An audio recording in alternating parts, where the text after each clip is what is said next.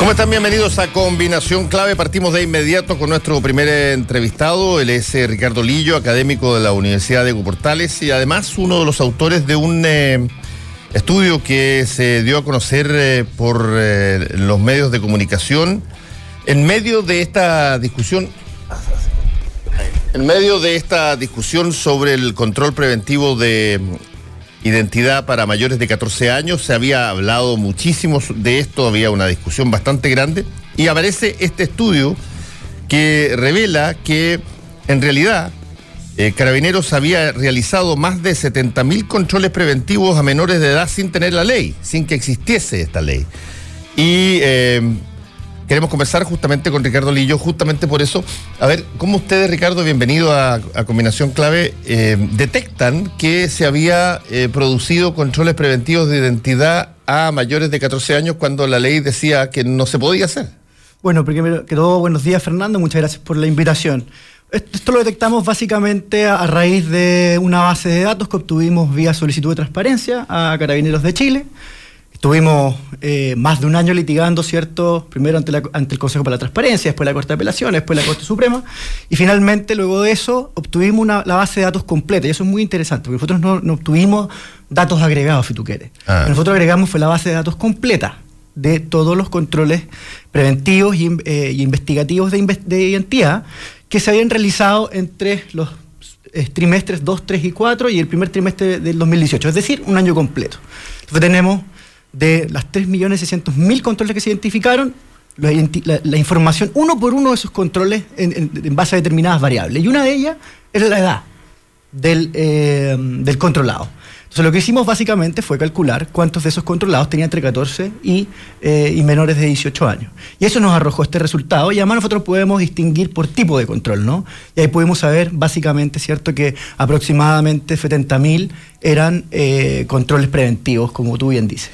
Ahora, em, esto es interesante porque estamos discutiendo eh, sobre un proyecto de ley que todavía no se ha ingresado, pero que eh, tiene que ver con la solicitud que hace el gobierno para que Carabineros pueda legalmente eh, controlar preventivamente, es decir, sin indicio alguno, sin que haya una investigación de por medio. Sin control judicial. Sin control judicial, sin que esté autorizado por jueces o alguno, eh, la detención de eh, menores de, eh, de, mayores de 14 años en, en, la calle para justamente controlar su identidad.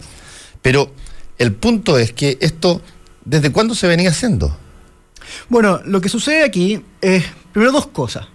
Hay que recordar, y esto es importante ir desmitificando un poco, porque se ha, se ha venido diciendo prácticamente que los carabineros y las policías en general, ¿no?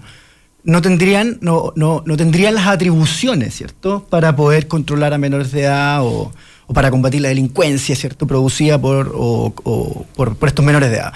Pero lo cierto es que a partir de la reforma procesal penal, el artículo 85 del Código Procesal Penal permite controlar eh, a los menores de edad si es que había al menos algún indicio. esto se ha hecho a través del control investigativo hace largo rato. Eso es importante tenerlo claro, que los, carabineros sí tenían esta atribución, al menos exigiéndole, como dice hoy en día el artículo 85, un indicio. Otra cosa distinta, ¿cierto?, es preguntarse a partir del 2016, ¿cierto? Que es cuando se crea este nuevo control preventivo de entidad sin necesidad de ningún tipo de eh, indicio, ¿cierto? Pero reservado solamente a los mayores de edad, a partir de cuándo se empezó, eh, no obstante aquello, en la práctica a, realizarse estos menores de edad. Esa es la pregunta clave. O sea, por lo tanto, esto solamente se pudo haber producido a partir del 2016. ¿Ok? Eso es lo importante. Porque antes de eso, básicamente, ha sido siempre legal. ¿Ok? Pero con un indicio. Pero a partir del 2016 entonces la pregunta. Y tu pregunta es excelente, porque me permite responderte, no sabemos. Porque cuando se hizo esta reforma del 2016, una de las condiciones que se colocó, da ¿cierto?, las posibles abusos que se podrían haber producido, lo sensible que era esta medida, ¿cierto? Básicamente se dijo, ok, pero usted va a tener que producir información. Producir información para que el Congreso, para que la ciudadanía en general, eh, pueda controlar cómo está aplicando esta medida. Hasta el día de hoy eso no, ocurre. Entonces, si no es por nuestros datos, por nuestros datos, si no es por nuestra solicitud, solicitud de transparencia, hasta el día de hoy no lo sabríamos. Solo sabemos entonces gracias a estos datos, que a partir del segundo semestre, del segundo trimestre del 2017 en adelante, esto se practica. Eh, te van a cambiar la silla. Eh, La diferencia entre lo que se denomina el control de identidad de acuerdo a un indicio y la y el control preventivo de la identidad sin que haya ningún tipo de señal. Eh, yo lo, yo lo he de alguna manera he hecho la analogía ya varias veces de esto, que es una suerte como de pesca de arrastre. Exacto. ¿Ah? Es una muy buena analogía, la verdad. Eh, es como una, suerte cuando, claro, tú no, tú no sabes efectivamente dónde están los peces o cuáles son los peces y tú finalmente tiras estas redes a plomo al suelo y eh, arrastras todo lo que haya en el ecosistema y claro, te van a salir peces, por cierto, pero también te van a salir un montón de otras cosas, vas a destruir de por medio eh, un, sistema ecológico eh, subterráneo, o sea, submarino, eh, importante. Pero, ¿qué requisitos tiene una, una detención preventiva o una detención de identidad cuando, cuando hay indicio? ¿Qué es exactamente lo que tiene que calificarse como indicio para que tú puedas detener a Es una, una súper buena pregunta también, porque la ley no lo define, es básicamente la jurisprudencia, pero déjame darte este dato. Eh, algunos estudios, uno de ellos realizados, por ejemplo, por, por Mauricio Duche, que, que básicamente lo que hizo él fue revisar, primero que todo, cuántas ilegalidades de la detención se producían y las causas. Lo, que sí, lo que sabemos es que el porcentaje de ilegalidades que se, que se determinaba es ínfimo. Es ínfimo. Y la, y la Corte Suprema ha sido más bien, yo te diría, deferente con las policías en lo que ellos entienden por indicio. Y, como te digo hoy día, el artículo 85 te exige ah, por lo menos un indicio. Ni siquiera, como era antiguamente al principio, indicios. O sea, basta que el carabinero, por ejemplo, Em, le parezca raro, ¿cierto?, que determinada persona ande con una chaqueta, ponte tú, eh, eh, en un día soleado, ¿no? Con actitud eh, extraña, eso califica como indicio. La ley no te dice específicamente, esto se determina caso a caso, pero lo que te puedo decir es que las ilegales, ilegalidades de la detención son bajísimas, bajísimas cuando existía el artículo 85, porque hoy día en la práctica es muy poquito lo que se hace a través de ese mecanismo. Y como te decía, ¿cierto? Con una interpretación más bien diferente a lo que se va a entender por indicio. Yo te diría esa, esa respuesta.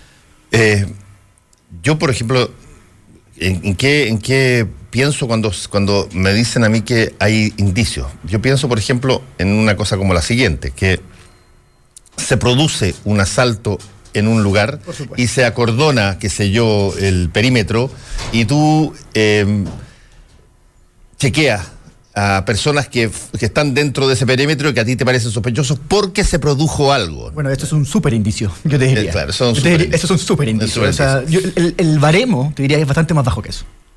¿Ok? O sea, se permite un baremo bastante más bajo que el, acordonamiento. ¿Qué, es el baremo? yo te diría la, vara.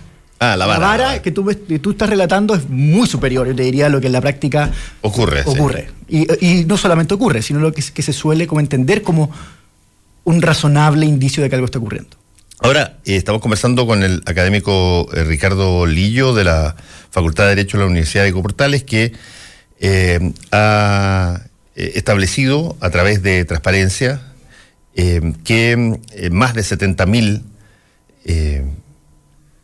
controles se, hicieron a mayores de 14 años cuando no existía una ley, que es la que se está discutiendo. Por lo tanto, esta, esta era una práctica que eventualmente ya se estaba realizando. Ahora, hay un punto que todas las personas con las cuales he hablado sobre este tema han eh, recalcado mucho en el sentido de la información disponible.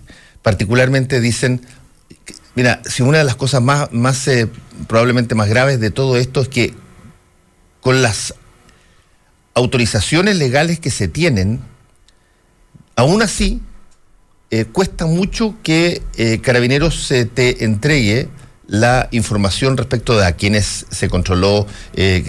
ahora, ¿Por qué es eso? Cuando eh, técnicamente no habría, no debiera haber ninguna dificultad para poder llenar después de cada detención un pequeño formato eh, y, tener alguna tabulación, que además es una mina de oro en términos de, si tú quieres, eh, datos para almacenar. Tal vez mi respuesta te va a sorprender un poco, pero lo estuve discutiendo con alguien hace unos días, vía Twitter, y decía básicamente el consenso fue este.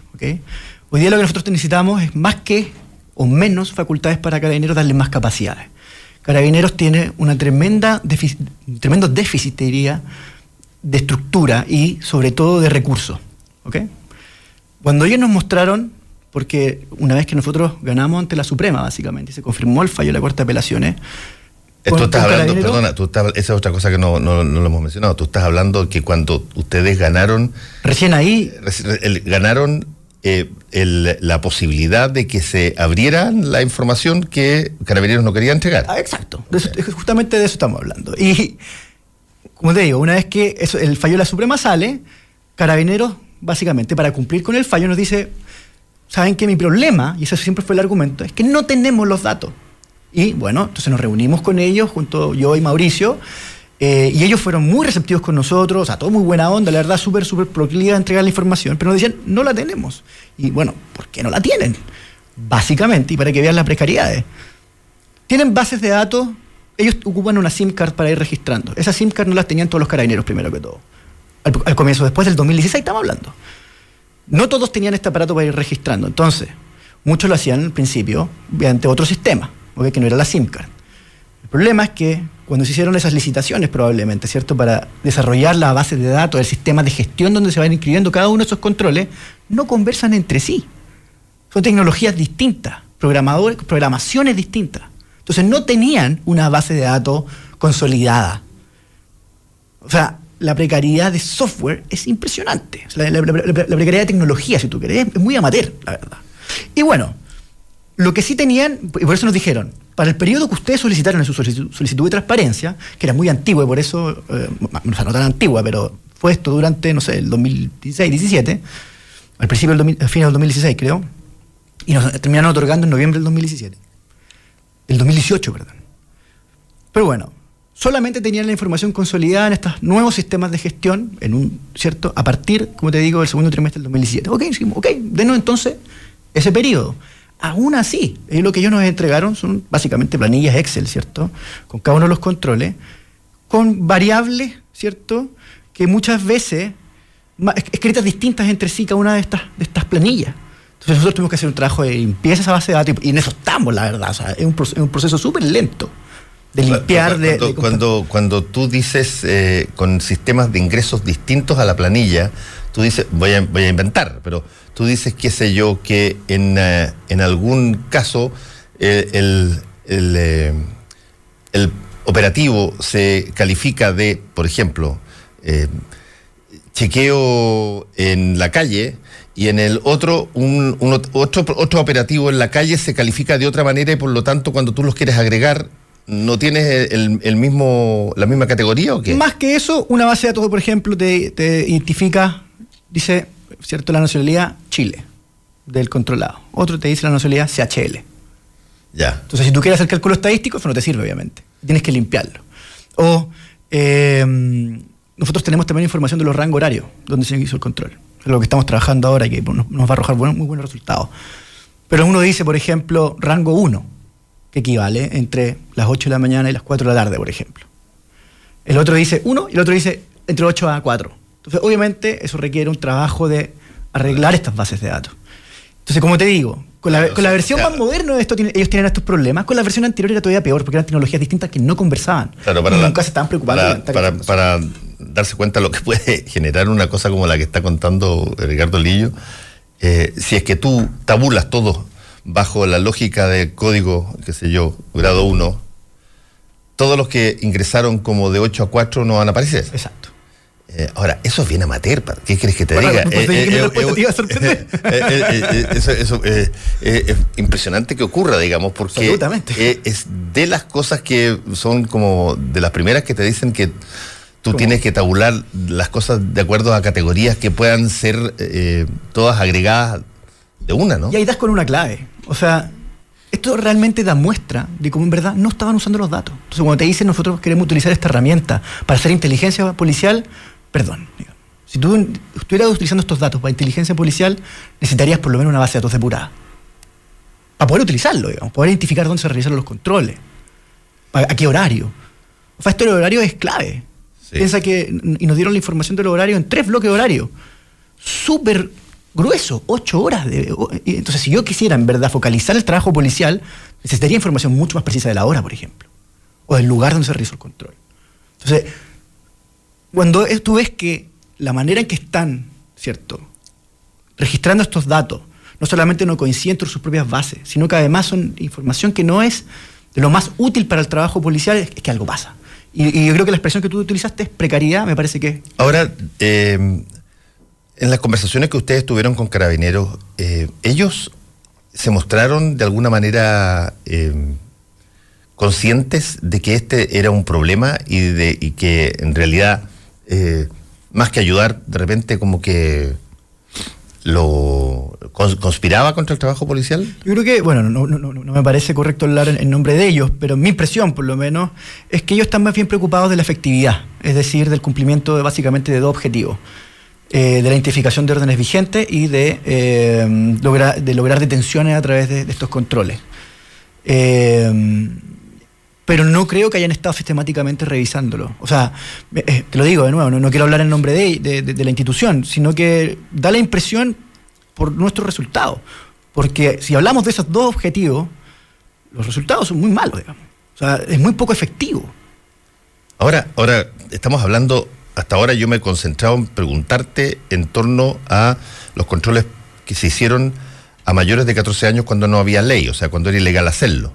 Pero si es que las fallas de las bases de datos eh, ocurrían para esta cohorte de, mayores de 14 años, ¿también ocurría para los mayores de edad? Es la misma base de datos. o sea, o sea, o sea uno podría decir de que incluso para, los, para lo que estaba dentro del periodo legal, las bases de datos no son eh, susceptibles de ser trabajadas eficientemente porque están dañadas. Exacto. Lo que, lo que yo hemos estado haciendo con Mauricio, básicamente, ¿cierto? A través de un software estadístico que me permite hacer esto de manera bastante más rápida, ¿no? Es identificar estas, primero estas fallas y luego ir corrigiendo. Básicamente, yo le digo al, software cuando diga SHL, identifícalo como chileno, igual que Estado otra.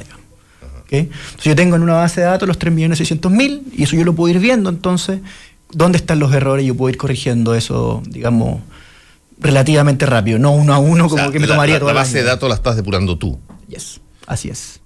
Eh, yo creo que, bueno, esto evidentemente va a dar un resultado. ¿Cuándo más o menos van a tener lista toda la, base de datos esa? O sea, como primicia, si tú quieres, ya tenemos la base de datos completamente depurada. Estamos, eh, tenemos, yo te diría, los, datos que hemos estado presentando en los diversos medios, que son los resultados eh, son, datos completos, digamos, no, no, no, no, trabajamos nunca con bases de datos parciales. ¿okay? Son los resultados que tenemos es del universo completo de casos. Y eso también es muy importante desde el punto de vista como de evidencia científica. Nosotros no estamos tomando muestras representativas y menos muestras aleatorias no representativas. Estamos trabajando con el universo completo. Estamos trabajando con el universo completo. Y eso es lo primero que es súper claro. O sea, ya tenemos la base completamente depurada. Ahora estamos en un proceso con Mauricio de hacerles preguntas, básicamente, a la base de datos. Okay, ¿Qué pasa si cruzamos este dato con este dato? ¿Okay? y para sacar básicamente un análisis un poco más fino. El, análisis grueso es un poco el que ya hemos estado presentando, los resultados preliminares es el análisis grueso. Ahora estamos en un proceso más bien de análisis un poco más fino, por ejemplo, lo que te contaba de, los rangos horarios. Ahora, ¿tú tienes alguna, porque ustedes han conversado también con personal de gobierno, con personal de gobierno sobre esto? De, de, antes, o sea, ¿sabes si es que estaban conscientes o eran conscientes de que esta situación existía o no? Mi impresión, eh, de nuevo, tampoco quiero hablar en, nombre del gobierno, por supuesto, pero mm, eso es, eso es muy extraño, Fernando. Mauricio Duche, que tiene mucha experiencia, que es mi, mi, autor en este trabajo, ¿cierto?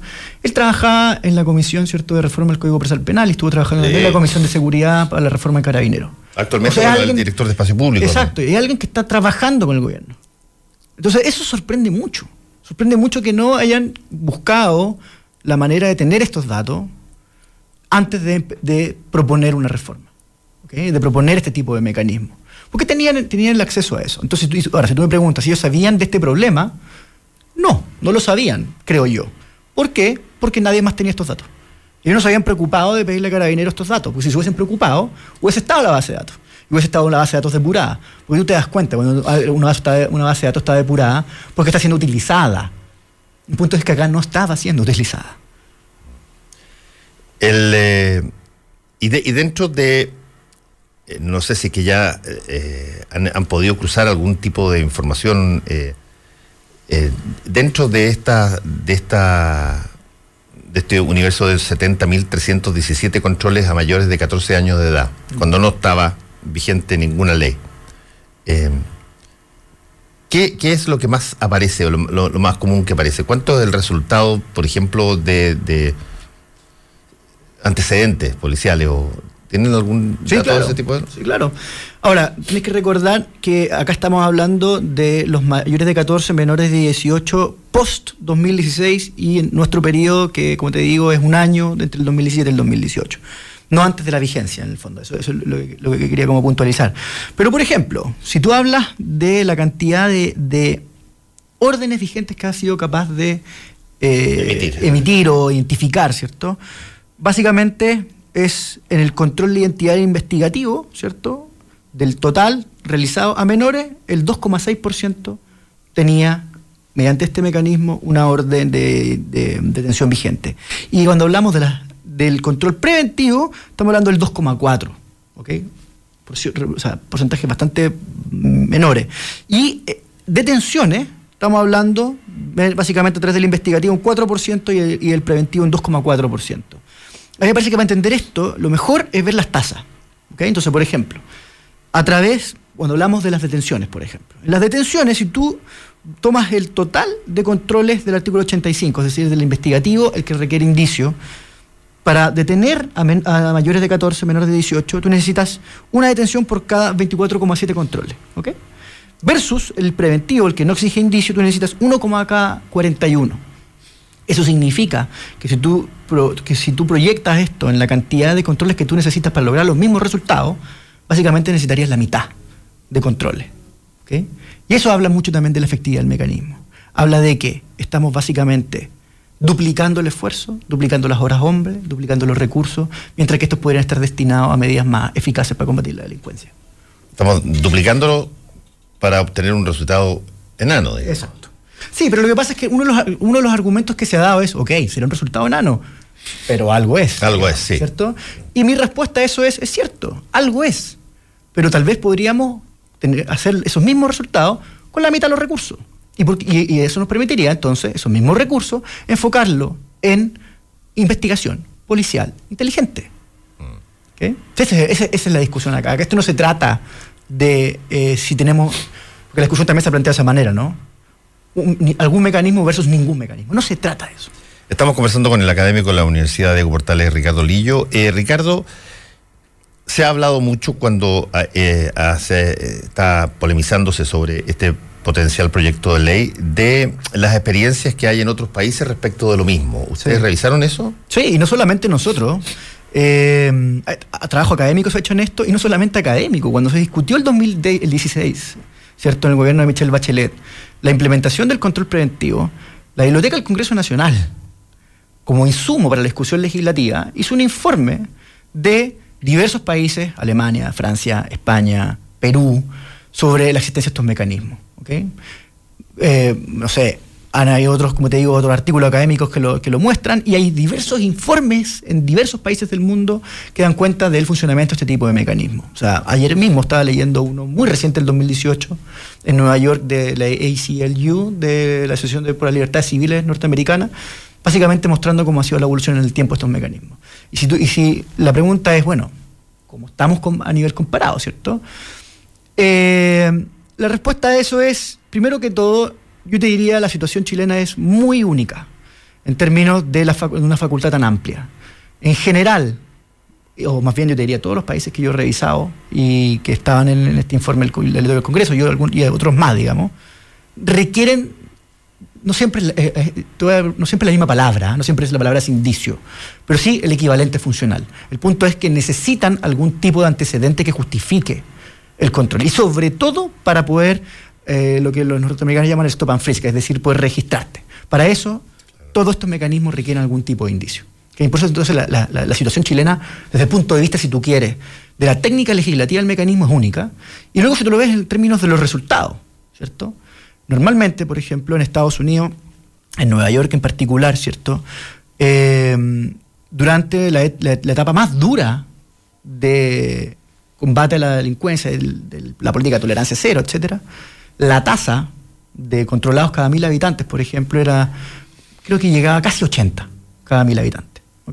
Hoy día Nueva York, después de litigación ante la Corte Suprema Norteamericana y de la, declaración de inconstitucionalidad de la práctica del mecanismo, que es un mecanismo, como te digo, más restrictivo que el nuestro, hoy día están aproximadamente o, muy comparativamente con otros países europeos, es decir, alrededor de 5 controles cada mil habitantes, que que es la misma tasa que tiene eh, Inglaterra, la misma tasa que tiene Escocia. Em, y yo te diría que, que ese es, como un rango bastante... 5 cada mil habitantes. Y nosotros tenemos, del total, de los, de los 3.600.000, 206 cada, mil habitantes. Y si tú ves luego el grupo focalizado, que es donde más se controlan, que son hombres entre 20 y 39 años, esa tasa es, déjame darte el dato exacto para no carrilearme, digamos. O sea, estamos hablando de tasas básicamente de más de 600 controlados cada mil habitantes.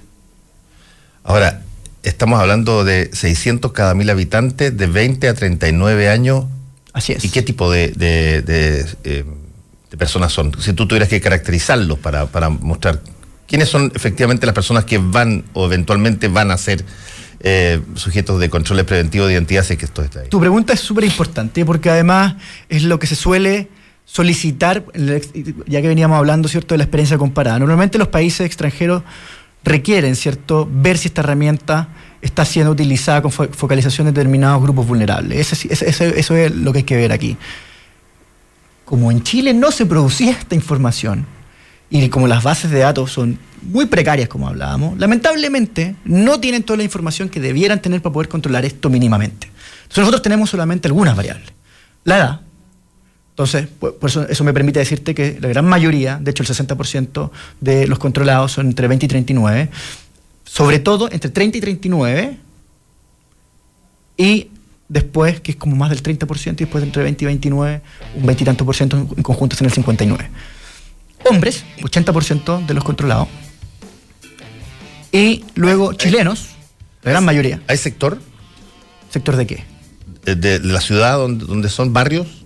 Bueno, es... Que, que, uno podría de alguna manera, eh, con una ciudad tan tremendamente segregada como Santiago, podría hacer a sociedad, eh, asociaciones respecto, por ejemplo, de ingresos. Y déjame, y bueno, en eso estamos ahora. Y, déjame ver un poco, eh, volver a una pregunta anterior que tú me decías. ¿Por qué esto no se está utilizando de manera, o que estamos conversando, ¿cierto? Eh, de manera como más, que te permita hacer eh, investigación más inteligente o control policial más inteligente? Los datos que ellos tienen no es exactamente la comuna donde se realizó el control, sino la comuna a la cual pertenecía el carabinero que hizo el control. Y eso te dice mucho, entonces, te lo pregunto así, Fernando. Si tú quieres ver, en el fondo, focalizar ciertos controles, porque tú sabes que están realizando portonazo en y Razabal con Manuel Montt. Es obvio, entonces que tú necesitas información para saber cómo estás controlando en, esos lugares, ¿cierto? Mm. Esa información no existe. Lo más parecido que tenemos es, como te decía, cuando nos entregaron la primera versión de la base de datos, ellos tienen qué unidad de carabineros realizó el control. Es decir, la primera en Ñuñoa, la segunda en Ñuñoa o la tercera Ñuñoa. Nosotros le pedimos a ellos, por favor, que nos ayudaran entonces a agrupar esas unidades en una comuna. Y ese es el valor que nosotros tenemos. Entonces nosotros no tenemos exactamente dónde se realizó el control, porque no está la base de datos. Lo que tenemos es, ahora sí, la comuna de, a la cual pertenecía el carabinero que realizó el control. Eso, por supuesto, entonces nos da un proxy, un acercamiento al, dato donde se realizó, porque normalmente, ¿cierto? Es probable que un carabinero que pertenecía a la comuna de Ñuñoa, el control lo haya realizado en la comuna de Ñuñoa. Pero eso no siempre va a ser así, lo sabemos porque, los, porque obviamente los operativos policiales varían. Si en el fondo estamos hablando de un portonazo, ok, esa persona salió arrancando, ¿cierto? Y tal vez lo pillaron en Providencia. Los mismos carabineros de Ñuñoa que se desplazaron.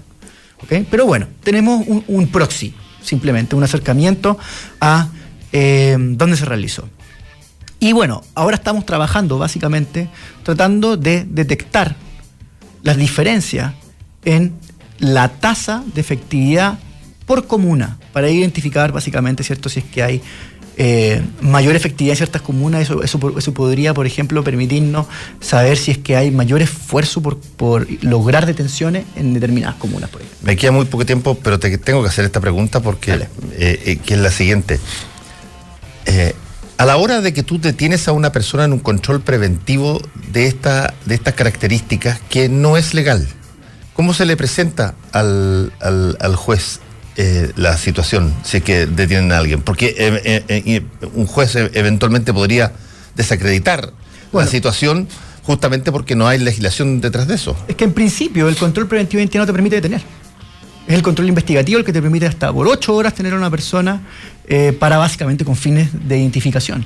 El preventivo se supone no te pueden detener en principio solamente en base al control preventivo solamente te pueden pedir la identidad. Ahora, ahora, otra cosa distinta es si es que esa persona está con una orden de detención vigente, que ahí obviamente debiera quedar detenido, aunque sabemos que no es así. Sabemos que de aquellos que fueron detenidos, o más bien, de aquellos que tenían una orden vigente, solamente un 30% fue detenido. Eso es muy extraño. ¿Y no hay explicación para eso? No, no hay explicación para eso. Y luego, sabemos también, ¿cierto? Que eh, básicamente, ¿cierto? Que esta tasa de efectividad es bastante baja. Entonces eso nos permite básicamente concluir que estos fines no lo está cumpliendo. Ese, es el punto acá. Y bueno, la otra hipótesis es flagrancia. Que uno diría, bueno, ahí está la gran mayoría de los detenidos. Es flagrancia. Pero sabemos que el sistema de justicia penal en general funciona muy bien con flagrancia. Eso es lo más fácil, básicamente. Es que te pillen en el momento que estás cometiendo. Y déjame terminar con esto. Eso habla mucho también de que este tipo de herramienta no es útil para lo que se nos está vendiendo, que es básicamente el delito de menores de portonazo y robos contra la propiedad. No es útil porque no te permite hacer mucho, digamos. Lo que, es más útil es la detención por flagrancia, que eso existe en la legislación desde siempre. Lo que es más útil tal vez sería el control investigativo, porque te permitiría, básicamente, si tuvieras una actitud sospechosa o, tienes indicios de que se robaron un auto en, el Rasal como, como en el Mont, y porque alguien dijo, mira, y era un auto gris, bueno, ahí tienes un razonable indicio. Esos son los mecanismos que son más útiles y que lo demuestra, como te digo, los resultados, que hablan de una tasa de doble más del doble de detenciones. Eh, finalmente, eh, estos datos los van a, ¿qué van a hacer con ellos ustedes? Estamos escribiendo básicamente, bueno, varias cosas, porque también queremos aportar en, como insumo, ¿cierto?, la discusión y no guardarnos hasta que esto sea publicado en un artículo académico, que es el primer, el, principal fin, ¿cierto?, el principal producto, si tú quieres. Pero también básicamente vamos a ir presentando algunos datos a medida que vaya avanzando la discusión. Ricardo Lillo, muchas gracias por haber estado con nosotros. Gracias. Te vaya muy bien. Volvemos. Combinación Clave presenta El Mostrador en la Clave. La actualidad desde distintos puntos de vista. Un espacio para la discusión bien informada. El mostrador en la clave. Con el equipo del mostrador. Estamos eh, con el mostrador en la clave, Marcela Jiménez. Hola. Welcome back. Thanks. Eh, y Mirko Macari. Buenos días. 14 años de colegio británico para decir thanks. Thanks.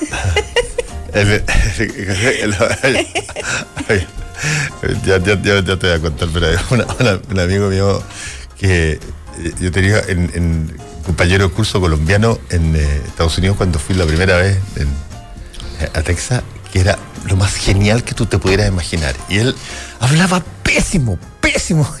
¿ah?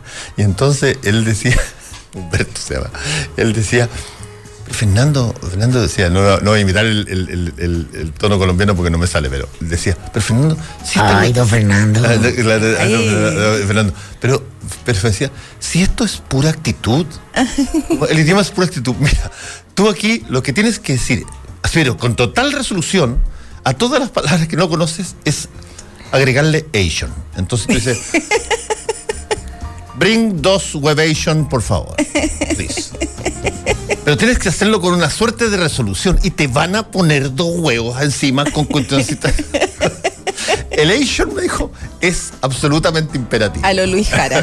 A lo Luis Jara. Me da una risa.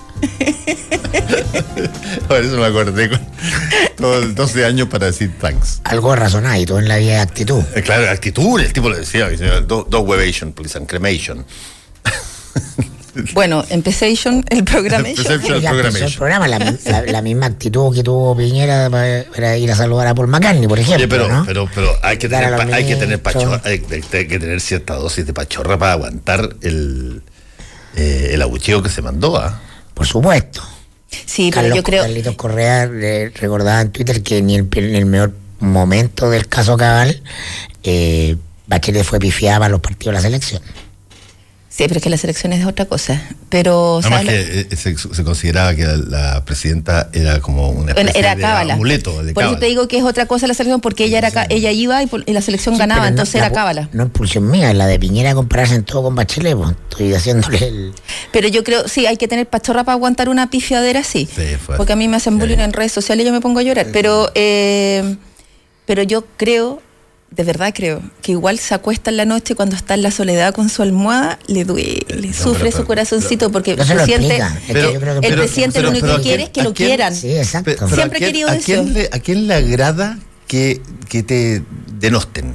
A nadie, po. Nadie- Hay un montón de gallos que, se, que, que posan de choros y de que usted a mí todo me importa un bleo, qué sé yo, que allá. Y, y tú tienes razón en eso, Marcela. En la soledad, cuando te, cuando te afeitas en la mañana, o cuando te pintas en la mañana, o cuando, eh, eh, qué sé yo, te miras a un espejo. Mira, qué co- no, qué- Es, entre- es entretenido ser, ma- Sí, ser sí. el culpable de todo también, ¿ah? Andar de Darth Vader por la vida. Es ¿Sí? entretenido. no creo yo. Bueno, Como es a que- Lewy, por ejemplo. Sí, ¿no? pero es que eso, claro. Bueno, a Lewy le decían, yo cuando empecé a reportear, cuando yo empecé a reportear, eh, hace demasiados años ya, en la JS, la JS le decía, yo llegué un día al PS y hablaban de Darth Vader, de Darth Vader, y yo no sabía de qué estaban hablando, y era Lewy. La JS en esa época le decía Darth Vader, y entraba Lewy el PS, y empezaban tan, tan, tan, tan. Sí, bueno, claro, cuando se cultiva un perfil de ser el malo. No, el pero rudo, yo- yo- ser- yo- El rudo. que te yo- teman. Es la formación, yo- esta- yo- yo es tengo- la formación de la vieja izquierda en, el estalinismo. Es mejor Sí, que te, que te que te teman, que te amen. Yo, yo prefiero 500, o sea, 50 eh, a Lewis por, por eh, no sé, eh, montones de otros que se votan a bastante más choros y que en realidad. Ah, yo no estoy de acuerdo. Yo estoy de acuerdo contigo, Si no es Fernando. una crítica, te digo que hay un tipo de personaje, que no es la mayoría, obviamente, que justamente cultiva lo contrario a la, a la búsqueda de el aplauso y el cariño. Sí, claro. Que es que te teman. Sí. Que también es sexy. Pero ojo, yo siempre quiero decir algo. En ese sentido, es un personaje, porque en el PS hay gente que lo conoce muy bien, incluso algunos exdirigentes lo confesaban en conferencias de prensa, que en el fondo es como el yogur americano, Alewi, es un dulce, una bueno, si al ternura, final y pasa el perrito chiquitito, así una no ternurita de es, perrito. y es todo. lo que parece. O sea, la, Ah, la- sí. la imagen Sí, que tú ahora, de- ahora sí que estamos hablando de. Piñera Yo quiere- también, pues, yo- Piñera, Piñera quiere ser querido, pero no es empático en ninguna instancia personal. Él sigue jugando a ser el. eh, o sea, no jugando, su, su- su personaje en privado es muy el, el colegial de 17 años que disfruta el bullying hacia otros. Sí, pero yo creo que él, yo, yo siempre lo he dicho, hace años te lo he dicho un montón de veces. Yo creo que hay algo ahí que el presidente es muy brillante en muchas cosas, sobre todo las cosas de negocio, pero hay algo que en la sinapsis que él quiere decir una cosa y dice otra, y por eso que le salen yo no, yo también creo que a estas alturas del partido y de la vida, algunas piñericosas en este segundo gobierno son han sido como medias estudiadas y porque es casi un perfil ya. Pero yo siempre he creído lo mismo, que el presidente te mira y te quiere decir, oye, estás más delgada, y en vez de decirte eso, te dice, estás menos guatona, y, la, y, la, y mete las patas. Yo creo, siempre he creído que hay un poco de eso, que él quiere decir algo y, le- y lo dice de otra, y le sale de otra forma que cae, que cae mal, que cae ahora- desubicado. ahora convengamos una cosa también, y eso nos pasa a nosotros todo el tiempo, eh, a ustedes, a mí, en, en fin. Personas que, por razones de pega, tienen que hablar públicamente o decir cosas públicamente con una cantidad de horas al día enorme. Tienes, por lo tanto, las probabilidades de caerte, las probabilidades de errar, las probabilidades de equivocarte son muchos más. Sí, alguien que, alguien quien, que nunca habla en público y que siempre todo lo maneja en términos privados, nadie nunca va a notar O una sea, cosa mientras más cosas hace una caso- persona, mientras más cosas hace una sola persona, más, a- más aumenta el margen de error, obviamente. Exacto. Pero no nos debemos, en el caso de la autoridad política, particularmente Sí. de un presidente en un régimen presidencialista, lo que tú buscas racionalmente como estrategia es disminuir eh, los espacios de riesgo. Y Piñera eh, los Aumenta. aumenta. por una pulsión indefectible a la Eso figuración. Es decir, él agendó invitar a los ministros a Paul McCartney, se recetó juntarse con Paul McCartney a, a los bachelet con los artistas, con toda la familia y todo. Resultado, cuando Paul McCartney quiere salvar al presidente, abucheo y salió perdiendo. Perdió Piñera y perdió, pues. Es menor, menor, pero, pero las pifias no son gratis en el régimen presidencialista, son hay termómetros. No, pues va a tener que acomodar las cuentas cuando, esta semana. Cuando tú estás en el circo romano, ¿no? El amor del público, el dedo para arriba es clave. Cuando tú defines que la política es el circo romano y quieres hacer cosas populares, ¿no? Cualquier señal del respetable es importante políticamente. Sí, eso, eso es así. ¿Tú no fuiste el...? No, no, yo a las 10 de la noche dormía como caballero. No, yo estaba viendo Pacto de Sangre, lo siento. ¿Qué es eso? No, sabe, ¿no has visto Pacto de Sangre? No. Pero es el hit de los últimos 6, 7 meses, una teleserie nocturna negra. Ah, negra. que yo estoy en... sí, pues, negra, negra, con suerte queda vivo el camarógrafo. De verdad es muy buena y tiene unas actuaciones brillantes. ¿Y de, quién es? Eh, no, ¿de qué canal? 13. Ah, no, no Excel, el sobre, mira, la trama es muy buena, pero las actuaciones son brillantes. Ah, pero sí, son ya, ya, ya, ya, ya, ya, ya, me acordé. No, no, es que me acordé, es que lo entrevisté acá ah. cuando, cuando, partía, cuando partía, pero, pero no, no, la puedo ver porque ahora no, no tengo ni la De verdad es tremenda. Es ahí el malo malo, el doble. Está acabando, ¿no está terminando? O sea, yo creo que la van a alargar como ah, chicle porque la cuestión es un hit. Entonces, como todo aquí lo alargan y lo alargan y dan cinco minutos al final entre comercial y repeticiones, pero pero es muy, es muy bueno. No, así que no, tampoco fui a ver a Sir Paul. ¿Viste? Oye, eh, ya pues, ¿de qué vamos a conversar hoy día? ¿De qué vamos a hablar? Yo quería recomendar un par de columnas que tenemos en el diario hoy día. De, del entonces. Y la primera que quería recomendar era una columna de Axel Callis que está que se llama El largo camino que le espera a la oposición. A raíz de todo lo que pasó con el tema de Iván Flor y la votación en la Cámara, eso reflejó realmente el peor minuto, el peor minuto de la oposición desde el 11 de marzo. Absolutamente. ¿Y puede ser peor? Sí, por supuesto. Si es que no hace, por eso recomiendo la columna, porque esta columna eh, plantea que eh, ya, ya no se puede seguir parchando con un dedo la situación y están obligados a hacer el camino largo. Y el camino largo es efectivamente sentarte, volver a hacer el trabajo, hacer un proyecto, volver a conectarte, hacer un montón de cosas que no se están haciendo. Volver a trabajar con gente de peso, con ideas serias, no para la, no galucha, no para la red social. Entonces, eh, es muy interesante y muy buena la columna porque hace un punto, marca un punto justo en una semana, además, donde el tema de la oposición, yo lo único que digo es lo siguiente, si la oposición estuvo un tris de perder la testera de la Cámara en un pinche acuerdo administrativo, ¿qué vamos a esperar para la reforma tributaria? Para cuando tengan que debatir la reforma del sistema previsional. No hablemos ni siquiera de admisión justa. O sea, ahí cada uno, esto no es oposición, es una montonera parlamentaria nomás. Sí, yo, yo tengo la impresión de que en realidad, y lo conversábamos ayer, lo que pasó en, para las elecciones de la de las autoridades de la Cámara de Diputados eh, en realidad fue más bien un cálculo que un riesgo. Hubo algunas personas que votaron por Jaime Belolio al principio para tratar de relevar eh, quizás que esto era mucho más frágil y después eh, mm, se abstuvieron o no votaron y finalmente se dio la situación donde ganó Iván Flores pero creo que fue más bien un Carlito, una suerte de, mm, mensaje. Pero eh, siempre en esos mensajes está el riesgo. O sea, Belolio estuvo a tres votos. ¿Sí? A tres votos de, ganar. Y ese es el tema. De repente, en situaciones, claro, uno se da gustitos o manda mensajes, pero eso siempre tienen un margen de riesgo. Y el margen de riesgo fue que Belolio estuvo a tres. De hecho, yo creo que si bien la oposición se quedó con la testera, fueron los grandes derrotados de ese día. Y Belolio y la UDI, si, bien, y la Chile Vamos, si bien no se quedaron con la, testera, fueron los grandes triunfadores de, la semana. Y ese es el punto. Ahora, corre a favor de la oposición el hecho de que ser oposición es más fácil que gobierno. Y, Siempre, obvio.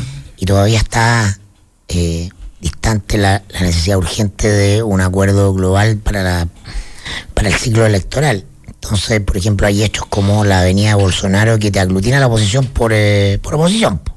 Entonces tienes que coincidir en que el presidente de la Cámara de Diputados y el presidente del Senado se restan eh, de la visita y aparece por defecto unida a la oposición, porque hay elementos que te, eh, por rechazo te unifican.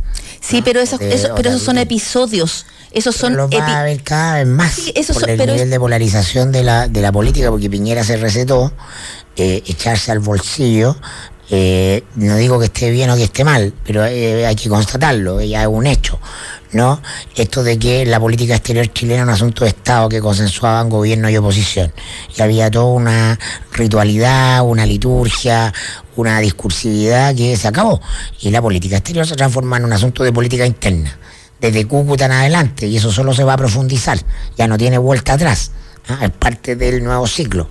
Eh, entonces, eh, tienes que, eh, sin buscarlo, incluso la, gente de la concertación, que se aglutina en torno, por ejemplo, a estas lógicas de la política exterior de los 90, de Estado, a los, a los cancilleres, este grupo de cancilleres durísimo con, eh, con, eh, con Ampuero, ¿no? Eh, y entonces, eh, por, justamente la agenda de polarización de alguna manera beneficia a la oposición para aparecer como, eh, como tal, eh, unida. Sí, pero yo insisto, son episodios. Lo que plantea esta columna es que se necesita un proyecto, se necesita una profundidad, porque esa unidad o ese aglutinamiento sobre episodios puntuales es muy frágil, se rompe con cualquier cosa.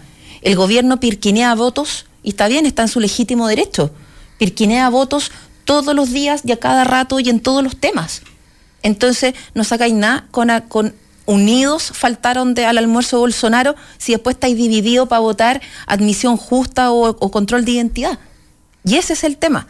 Porque como no hay un proyecto, no hay una ruta, no hay un norte, cada uno hace lo que más le conviene a cada uno nomás. Sí, yo, yo tengo la impresión de que en el ámbito de la política internacional, lo que principalmente ayuda es, entre comillas, lo que podríamos denominar como la amenaza externa. Es decir, Sí. cuando a ti te llevan a juicio por, eh, qué sé yo, los límites eh, Perú o te lleva Bolivia. En, en esa instancia donde tú tienes eh, que responder en términos formales a una demanda, eh, se agrupan las, las voces, se alinean mm, los exministros de Relaciones Exteriores y la derecha y la oposición, funcionan como si hubiese una sola voz. Pero cuando tú estás eh, trabajando la política internacional desde el punto de vista de tus relaciones con los países individuales o con las personas que son los representantes de esos países individuales, ya se te produce una dispersión automática. Eh, no, no puedes alinear de la misma forma la política internacional. Y por lo tanto, me imagino que, voy a- a poner un caso, la, la situación que tenemos con Bolivia respecto al río Silala, que se, se va a ver en los próximos meses, va a tratar de, de buscar ser eh, un aglutinador de voluntades una vez más para tener una sola postura frente a algo que es formal y que se tra- traduce en una presentación que en este caso los, demanda- los demandantes somos nosotros eh, eh, ante la Corte Internacional de la Haya. Pero la política es un asunto de clima, de Sí, momento. Sí, claro. Eh, justamente no puedes separar. No, de hecho, No, no, no lo- puedes. de- de hecho lo puedes hacer. El problema está es que en el, en el día a día, donde se te producen situaciones internacionales en el día a día, no puedes aglutinar esas cosas de acuerdo a cuando puedes aglutinarlas si es que tú te sientes amenazado a través de una situación como la Corte Internacional. Pero el, el- el grupo de cancilleres y todo este mundo de la política exterior que está bien organizado, que, que- gira en torno básicamente a la figura de la concertación, ya se puso frente a Ampuero. Ya está contra Ampuero. ¿No? O sea, Ya- harto, ya- perdón, harto se demoraron. A desde que asumió, ha sido el canciller ausente. O sea, Bueno, claro, pero, pero ocurrió por, por hechos políticos, por definiciones políticas. O sea, Heraldo partió, Heraldo Muñoz, que es clave en este grupo, ¿no? Eh, partió prestándole ropa a Ampuero. Y fue el virtual canciller. Sí, pues de hecho fue su tutor para, todo el tema de la Haya. para todo el tema, fue Y- su tutor, y- pues y él hizo la pega. Y ya está desafectado. Sí. Entonces, Ampuero se transforma en un obstáculo ah, para esta política exterior unitaria. Pero, pero Sí, lo que pasa es que, disculpa hecho, Fernando, sí. lo que pasa es que ahora empiezan a actuar porque ya llegó un punto, la estrategia, a ver, la política exterior chilena en estos minutos en el gobierno de Piñera es- funciona, no es política exterior, política interior. es política interior. Están ocupando la Evo. política a lo Evo. Lo mismo que se criticó a Evo Morales se está haciendo en este país. Usar la política externa con un fin interno. Esto es la popularidad del presidente, el salvador de la democracia en Venezuela. Y se eh, junta con un canciller débil, inexperto en, eh, no, es, no, perdón, no se junta. Por algo escogieron Ampuero. Yo creo que todo esto es un diseño. Es un diseño hecho desde el primer minuto, donde la estrategia de Venezuela, hay, había que tener medio dedo frente para saber en, en el verano pasado, entre la segunda vuelta y que el gobierno asumió y se definieron las piezas para el gobierno, había que tener medio dedo frente para saber que la situación en Venezuela solo iba a ir cuesta abajo en la rodada. Si además le agregamos que el factor Chilezuela fue un factor importante en la segunda vuelta, no es de extrañar que hayan elegido a un canciller con nulo conocimiento de la política exterior, un canciller que es dirigido, monitoreado y ordenado y definido desde el segundo piso. Y cuando me refiero al segundo piso no me refiero al presidente, a la roulette. sino a la roulette. Porque si fuera el presidente estaría bien, porque constitucionalmente es el presidente el que define la política exterior. Aquel que está definiendo la política exterior de este país y la está asando internamente es Cristian Larroulet a través de Benjamín Salas Cantor, que es su... Pero eh, Cúcuta, Cúcuta es una definición del presidente.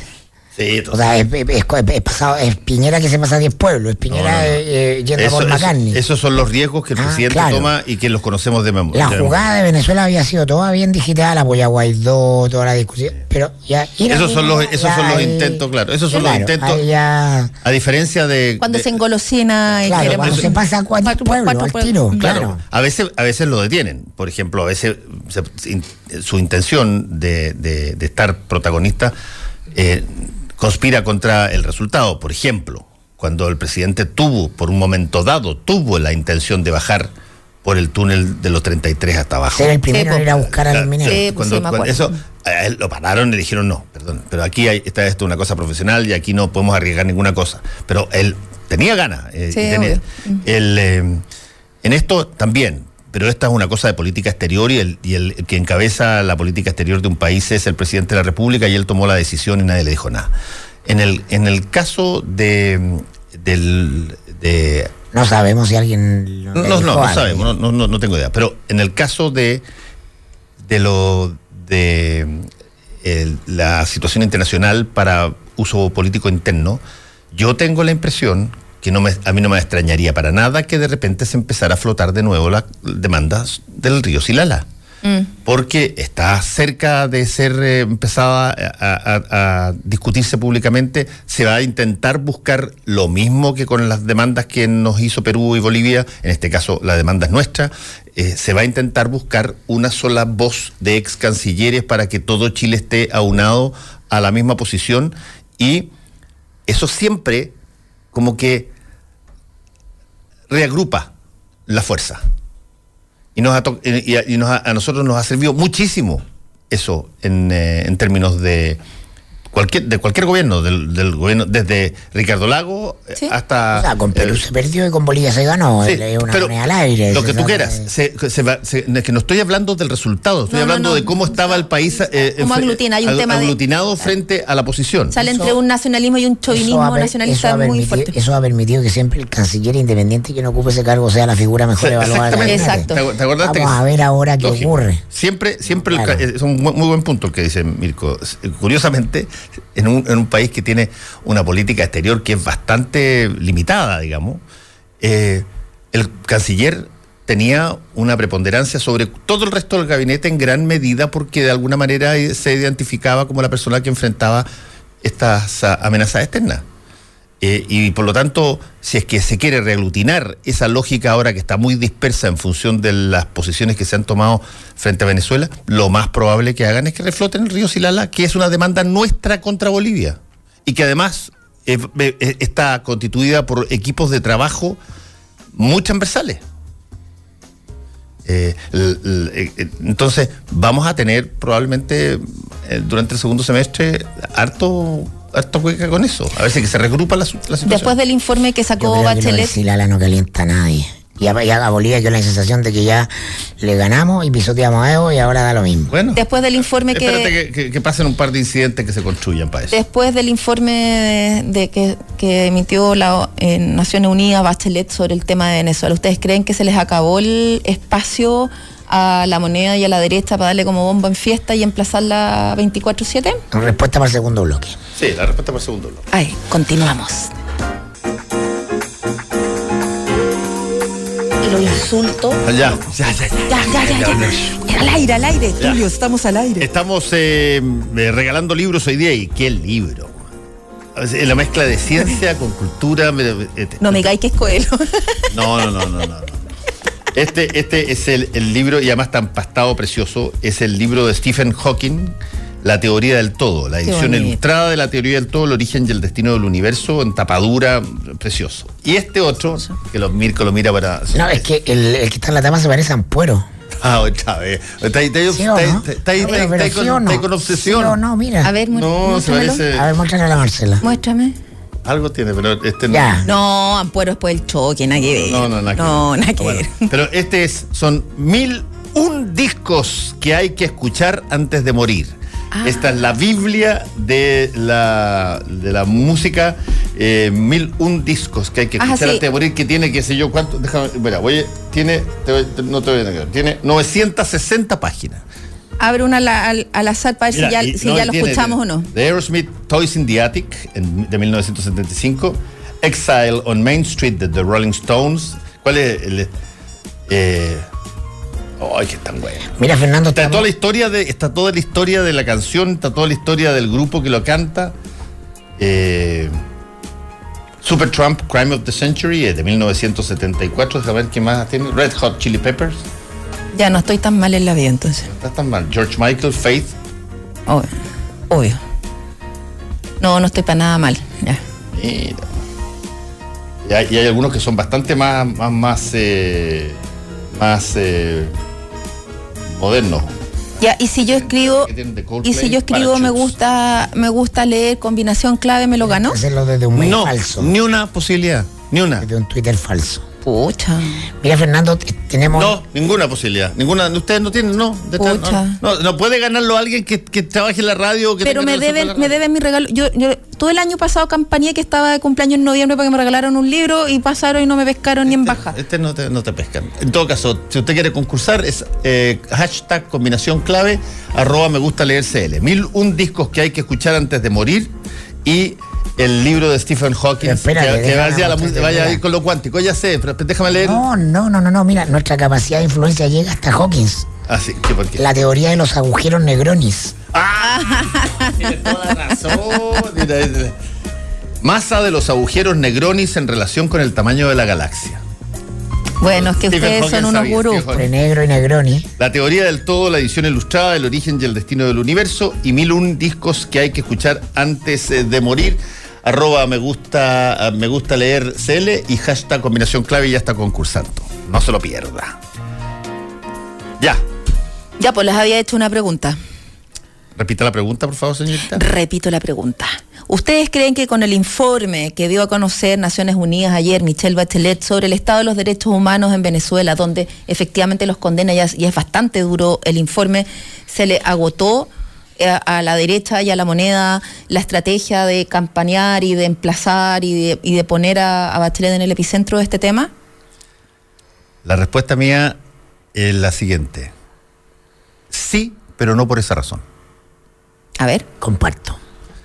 Eh, yo creo que sí. Se acabó el, el- el tiempo de estar utilizándola como una especie de excusa permanente, pero no por la razón de, de Venezuela, que, que el, el informe es durísimo y no es informe de Michelle Bachelet, es informe Sí, de la Oficina de obvio. Derechos Humanos. Eh, no por eso, sino que porque se dieron cuenta, y yo creo que eso se registró en las encuestas también, se dieron cuenta que, eh, un poco la- con la lógica de la teoría de los frames, que lo hemos hablado muchísimo, que cuando tú eh, invocas mucho a una referencia, presente. una referencia, el, el, eh, el- La el resultado, el resultado práctico es que tú la elevas a un nivel de potencial eh, factor de protagonismo político que no busca el gobierno. Todo lo contrario, lo que busca es que salga el protagonismo político. La teoría de Lewis es la contraria. Sí. Lo que expresó el domingo. La Sí, teoría de yo- Lewis yo- es que levantando a Bachelet impide que emerjan otros liderazgos. Sí, pero, pero, pero es que él- Yo creo que son compl- es que yo creo que no son es, es que no es lo contrario, no es lo contrario. no es- no es contra- Impide que sí. surjan otros otros liderazgos Ah, no porque implica, se resalta, no, porque se resalta ella. Sí, pues. Eh, por eso lo que te digo, impide que salgan otros liderazgos porque se resalta ella. Y cuando tú lo que finalmente con- que consigues con esta situación es que de pronto la gente diga, oye, no estaría nada de mal. En realidad, fíjate, eh, ¿por qué no pensamos en eh, un tercer gobierno de la presidenta Bachelet? Entonces tú dices, para, para, para, para. para. No, estamos, estamos yendo contra el propio propósito de lo que uno busca eh, en esta situación. Y desde ese punto de vista funciona perfecto la teoría de los frames. Yo creo que eh, Michelle Bachelet como concepto invocado mil veces eh, termina teniendo un realce en términos de la impresión en las personas más que una, una situación donde tú lo, lo que quieres es básicamente bombardear. Sí, pero además porque, o sea, totalmente de acuerdo contigo, pero además porque después cuando ya cumpliste un año de gobierno ya no voy a echarle la culpa, o sea, Osandón en eso tiene razón cuando habla.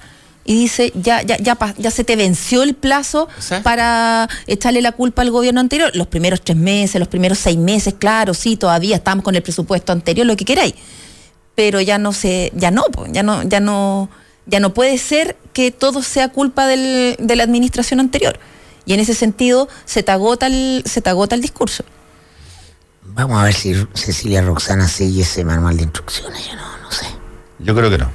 Yo creo, yo, yo, yo, yo- Pero yo, creo, yo, no creo jugaría- que yo me sea, jugaría yo no creo que no. que lo que diga, yo no creo que lo que dice o hace eh, la ministra sea de iniciativa propia. También. Eso, eso, ella no es, ella no es un actor en, eh, en esta pieza del piñerismo que se mande sola y que haga lo que, no es un Francisco Vidal que decía y hacía lo que le daba la gana cuando era, cuando era vocero.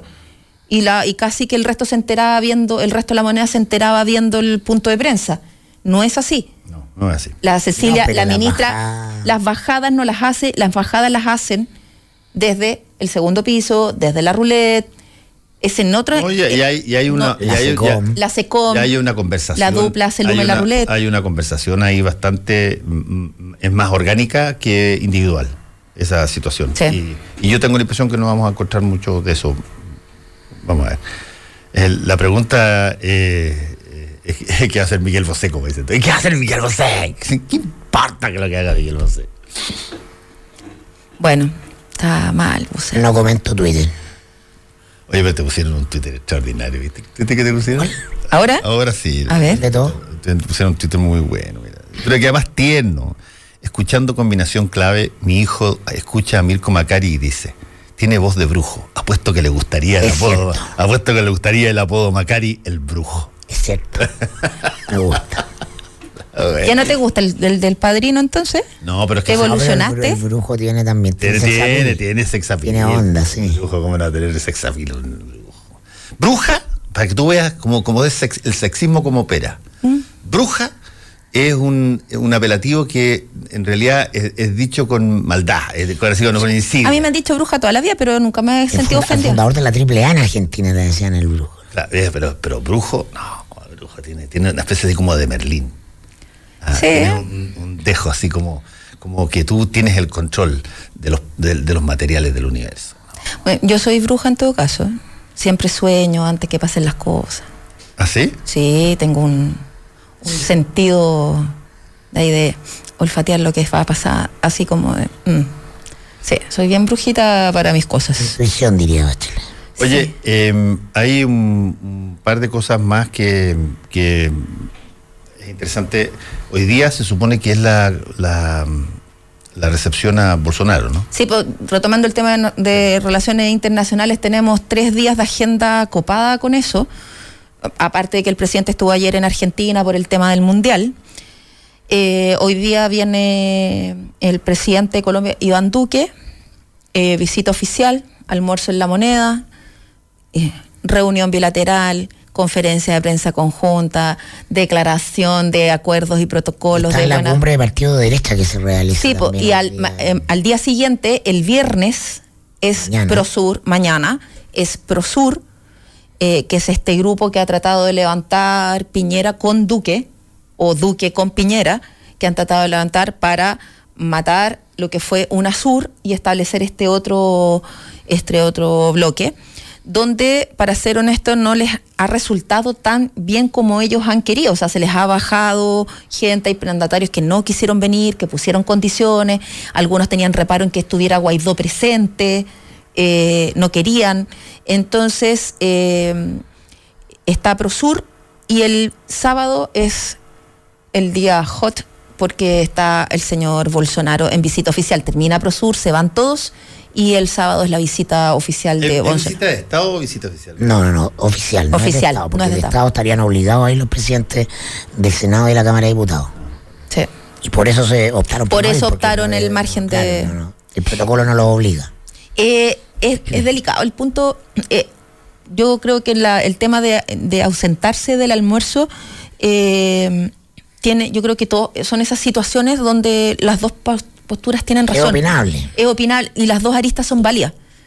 Yo siento que las dos aristas son válidas porque, eh, por un lado, efectivamente las relaciones internacionales son relaciones entre Estados, los gobiernos son pasajeros, es una visita oficial, eh, está el- pero por otro lado, es bien jodido, o sea, Bolsonaro no es, no es un simple presidente de derecha, no, no pasa por eso, es un presidente que incita muchas veces al odio, a la, a la al atacar el auge de la ultraderecha. a encarna el auge de la como Y eso es muy. Entonces, claro, es un presidente elegido democráticamente, pero pucha, Hitler también lo escogieron democráticamente. po. Entonces, de verdad es como. Yo creo que eh, no hay una no hay una alguien que tenga razón y alguien que esté equivocado en ese, en ese punto. Yo no creo que se le pueda obligar a una autoridad, a, independiente del cargo, a tener que rendirle honores a alguien que atenta en forma tan eh, grosera contra principios sumamente Claro, básicos. alguien en, en uno de mis grupos de WhatsApp recordaba ayer un dicho alemán que se hacía, hay 10 personas normales y un nazi sentado en, en una mesa, hay 11 nazis. Claro. Sí. Ahora yo creo que en, el- en este tema, eh, justamente eh, el presidente del Senado y de la Cámara de Diputados estarían mucho más obligados a ir al almuerzo con Bolsonaro si Piñera no hubiera ido a Cúcuta, por ejemplo. O sea, si no estuviéramos en esta escalada de transformar toda la política exterior en un asunto de política interna, ¿no? Justamente el margen se estrecha. Sí, o sea, al- alguien si hubiera imperado la sobriedad Sí. en cada una de las actuaciones A de lo este mejor- gobierno, claro, el clima es otro. Pero el clima es, compadre, aquí cada uno aprovecha Sí. la política exterior para su business. Eh, Sí. es- Perfecto. Exactamente. Si es que, si es que, si es que Se abrió esa- la compuerta y eso ya no tiene Es- vuelta sí, atrás. este- eso en eso tienes razón. Si es que se, se tomó la iniciativa por parte del gobierno de utilizar la política extranjera para fines internos, eh, bueno, no se quejen de eso. El- ayer eh, salió eh, en Twitter eh, extractos de lo que fue la visita de Helmut Kohl, ¿te acuerdas tú a, a Chile cuando vino eh, en- a principios de los 90? Sí.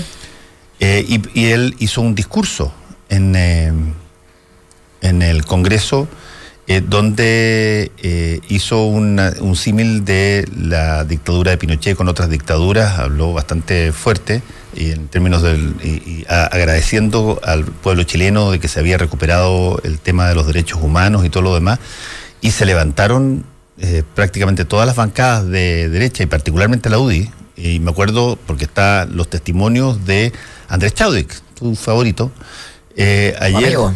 sí eh, es cierto el, eh, el, eh, La gracia de Chávez y amigo de todos los que Es amigo de todos. pero, pues, pero- pero aparece Andrés Chadwick eh, señalando por qué él no puede quedarse en el Congreso a escuchar la- al, al canciller alemán y que, que lo encuentra intolerable porque no puede mm, eh, referirse a, a situaciones de, de, Intromisión países, en de otros y por lo tanto se va toda la UDI eh, y abandona el, el Congreso escuchando el discurso. Por eso te digo, el- el- la, la postura que se tiene respecto de una visita, por eso pregunté si es que era de Estado o era una Oficial. visita oficial. La visita oficial es más laxa respecto a las obligaciones Sí. de las autoridades presentes.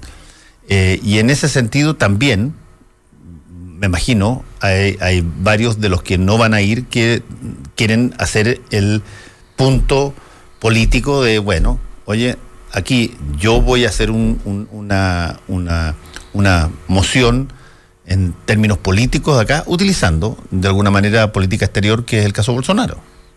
Y de eso, de el gobierno no se puede quejar porque le instaló. Sí, se va a bolsonarizar la agenda completa Se va a bolsonarizar la agenda, exactamente. de estos días y eso es inevitable que se polarice y que se tomen posiciones en blanco y negro. Bueno, eso que recuerdas tú eh, no es ninguna, no- o sea, en este país, sobre todo en la política en este país, darse vuelta la chaqueta cuesta nada en ciertos temas. Y, eh, y sobre todo en temas como, si bien todos pecan de lo mismo, transversalmente se peca de eso, yo siempre he considerado y observado que la UDI particularmente, los temas que tienen que ver con derechos humanos, con democracia y con la lo que entienden por tolerancia y no entienden por tolerancia, eh, de verdad siempre lo acomodan en un prisma bien especial, o sea, eh, cuando les conviene y en la posición que les conviene es la defensa o las gárgaras con los derechos humanos y cuando no, no lo hacen.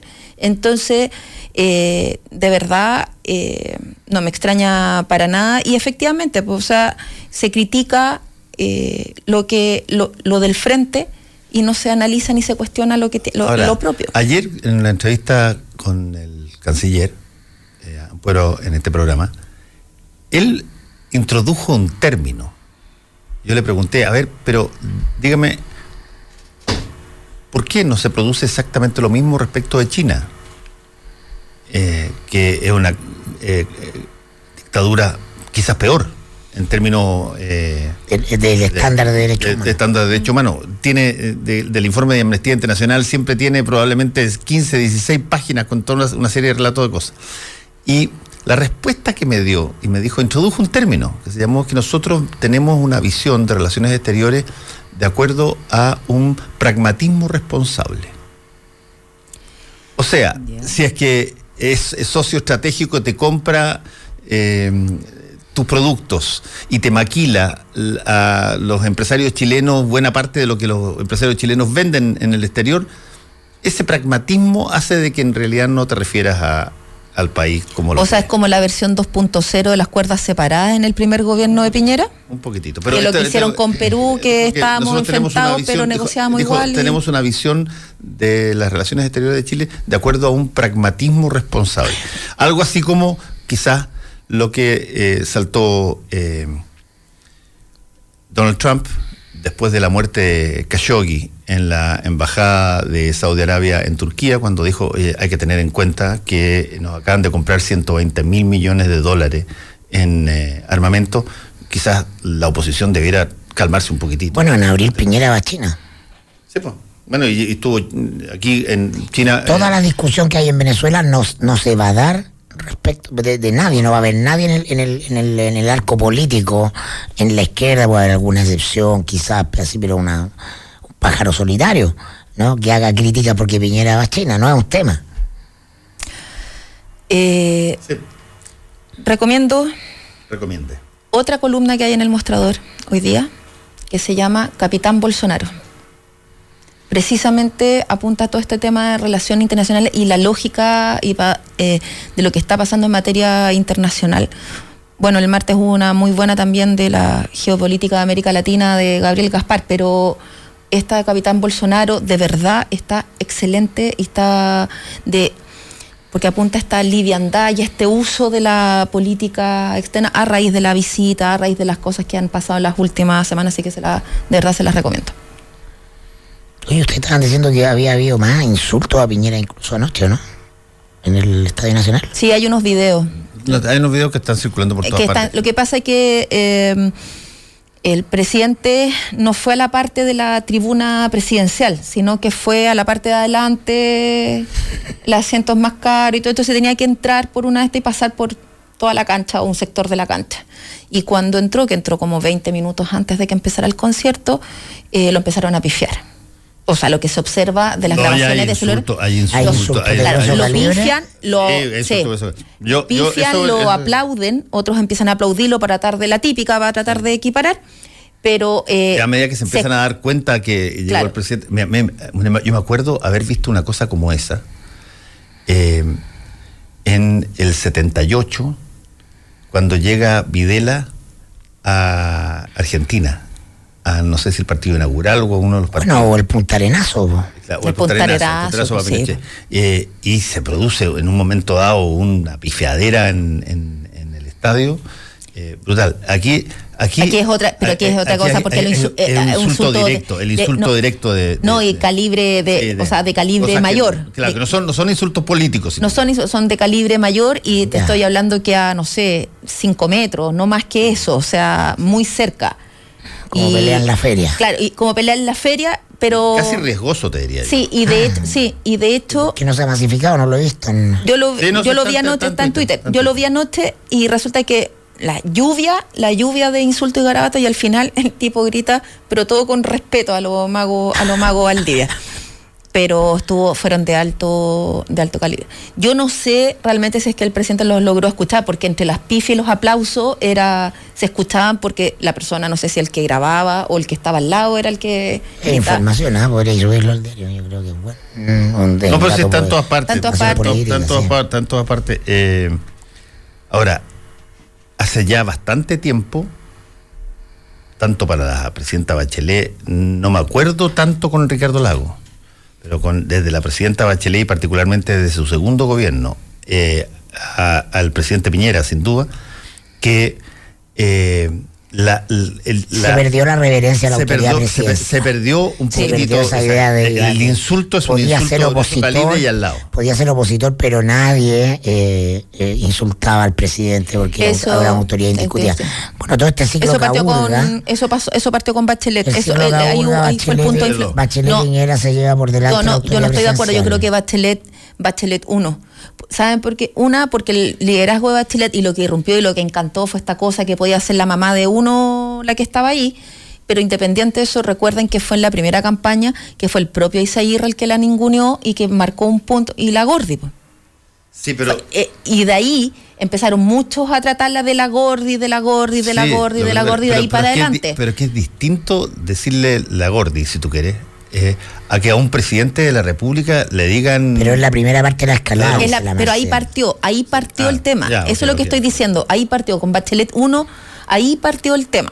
Cuando, porque a Lagos, Porque tú puedes pifiar, que es una, que Sí, una, que una señal. con Gordis Sí. se desmorona esta aura sac- de- sacrosanta, digamos. sacrosanta de la autoridad Sí, toda la presidencial. como porque los humoristas, recuerden que los humoristas, por ejemplo, no me acuerdo quién era, era el Oscar no sé cuánto que murió en la carretera que imitaba Ah, sí. a Frey, que imitaba a Frey. Eh, ¿O la barría no era? O la barría, creo que el que hacía el cacho escalona en el Happening, se me cayó el carnet. Eh, entonces eh, imitaba a Frey, pero era uno de los únicos que hacía eso, no habían una parodia. Eh, no, era una era un humor, pero también con, pero con respeto, o sea, había hasta un cierto punto. No había eh, una banalización de la Una denotación. o una denotación. No, de- de- de era, era quizás era quizá había un dejo, si tú quieres, de burla eh, satírica, pero no había una agresión. No había Claro. sí, pues, No había El agresión. ciclo Caburga día se lleva hay- por delante día la hay- autoridad presidencial agresión. Hoy día- para siempre, hoy sí. día sí. Sí, pues a nadie se le ocurría decirle algo a Lagos, pues. No, po. O sea, perdón, había que tener los huevos bien puestos o los ovarios bien puestos, incluso para traerse uno a preguntar ahí en el patio de la moneda, porque te podía llegar el reto. la monarquía. Claro, te podía llegar el reto en vivo, en vivo y en directo, y uno tiene que ser estoico y aguantarlo ahí y después irse a llorar al baño de la copucha, pero era había una cosa así como que te llegaba a dar miedo. Nunca vi a nadie pelar a Lagos cuando se metió al mar en el norte en traje de baño. No, pues no. nadie se le ocurrió decir que estaba guatón, que tenía una charcha, que estaba pelado, nada. Bueno, ese mundo se fue para siempre. No sé. Se disolvió la Siempre es autoridad. una- siempre es se una palabra muy- muy se larga. Siempre, siempre Se se, disolvió la autoridad presidencial eh, tradicional chilena y es parte de- del ciclo de plebeyización de todas las cosas, ¿no? Eh, No, mi padre, estamos mi padre me decía que de siempre jamás son palabras demasiado absolutas, que lo único bueno, absoluto y a- definitivo es la a- muerte. me voy a permitir, ¿no? Yo creo que es un ciclo que no tiene vuelta atrás. Si eso tiene que ver con características sociales más profundas. Estamos en una sociedad donde las élites ¿ah? y las ideas que tienen las élites acerca del poder están en jaque. ¿no? Eh, y, y están en jaque incluso desde, con mucha más fuerza, incluso desde la derecha. Esa es la construcción teórica de Bannon y Trump. ¿Ah? Es- son los gobiernos populistas de derecha son gobiernos contra élites. ¿ah? Eh, y- y por eso su fuerza y por eso su, su éxito electoral. Porque tocan pulsiones eh, que son contraintuitivas de, lo, de los intelectuales, ¿no? La, la, la caída del pedestal de eh, los grupos más iluminados, más informados, con mayor preparación en todo ámbito. La imagen presidencial o la autoridad presidencial, como la estamos describiendo acá, esa vieja idea de el presidente como la autoridad indiscutida por sobre todas las cosas y respetada por moro cristiana, en Chile es parte de esa construcción, es parte de lo que se llama el espíritu portaliano. la autoridad fuerte e impersonal. Eso dominó Chile por muchos siglos y, viene a la baja dentro de un cambio que es global y que ya está instalado en Chile, dentro de lo que el propio, el propio gobierno de Piñera conspira contra eso. Sí, hay eh, en otras partes del mundo también eh, referencias bastante fuertes a las autoridades porque no tienen, porque tienen este, esta situación de libertad de expresión que es bastante expresa, digamos. Eh, pero, pero no necesariamente, incluso en Estados Unidos, no necesariamente porque te, porque te lo impiden por los perímetros de cuidado y de, protección, pero no es una cosa que te hagan así a la cara. Lo que me impresionó mm. ayer en el estadio es que la cosa es cercana.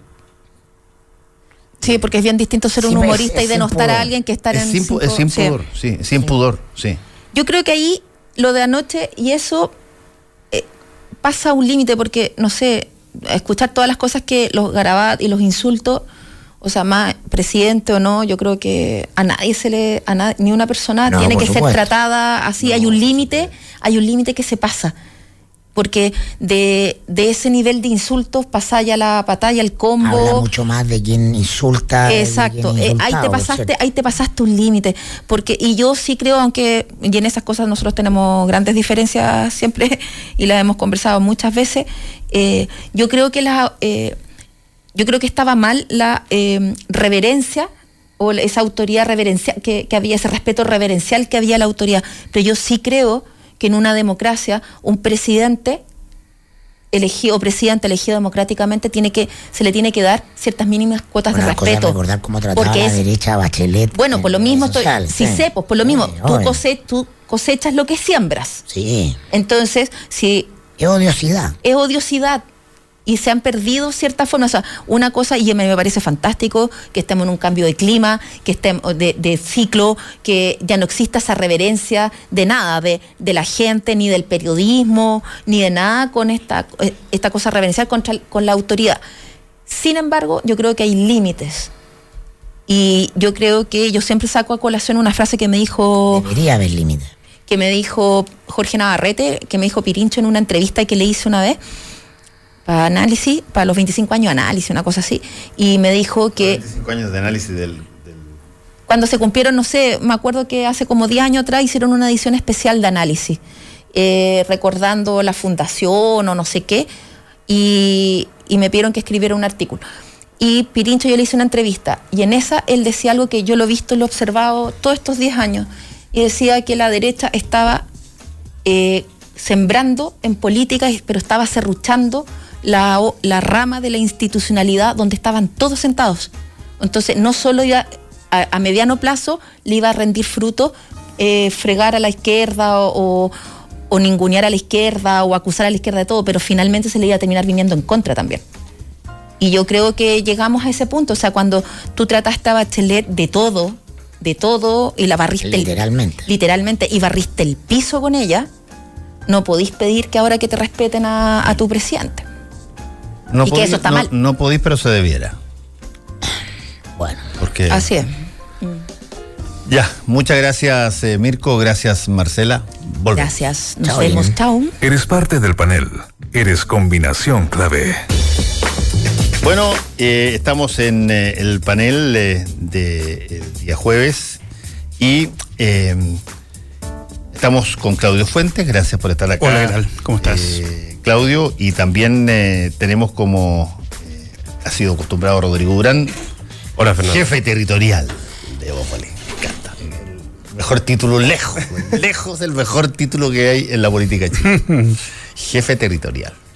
Eh, a ver, tenemos ahí montones de temas. Hoy día es la comida de Bolsonaro y probablemente a partir de, esto, de que de hoy día van a haber un montón de rebotes, repiqueteos eh, sobre eh, si correspondía o no correspondía que las autoridades del Congreso fueran o no fueran, los invitados, en fin. Pero el cuento corto, el cuento de fondo, para no quedarse en la minucia de la forma, es que Bolsonaro viene en gran medida y viene de Estados Unidos. Pasó por, eh, por Estados Unidos hace dos días. Eh, viene en una, en una gira eh, donde se están eh, ha- haciendo cosas agrupándose con eh, gobiernos relativamente similares. Lo hizo con Donald Trump, que hablaron de integración entre Estados Unidos y Brasil para un montón de cosas y para dejar atrás para siempre el socialismo, según lo dijo Donald Trump. Y acá están, entre otras cosas, en la constitución de este grupo de Prosur, que es una suerte de, alianza continental definida por básicamente una ideología más bien de derecha, que en el caso de lo que era UNASUR o lo que han sido algunas otras, los países no alineados, en fin, un montón de cosas que antes eh, existían en la Guerra Fría. Pero lo, lo que desgraciadamente salga más en los diarios en una de esas va a ser todas las muestras de que tienen que ver sobre si se debía ir o no se debía ir, la cosa más bien protocolar en, en esta situación. ¿Cuál es el fondo? ¿Cómo ven la- las visitas de personajes como Bolsonaro desde el punto de vista, de- y, y quiero conversarlo así, del mediano y largo plazo de Chile con Brasil?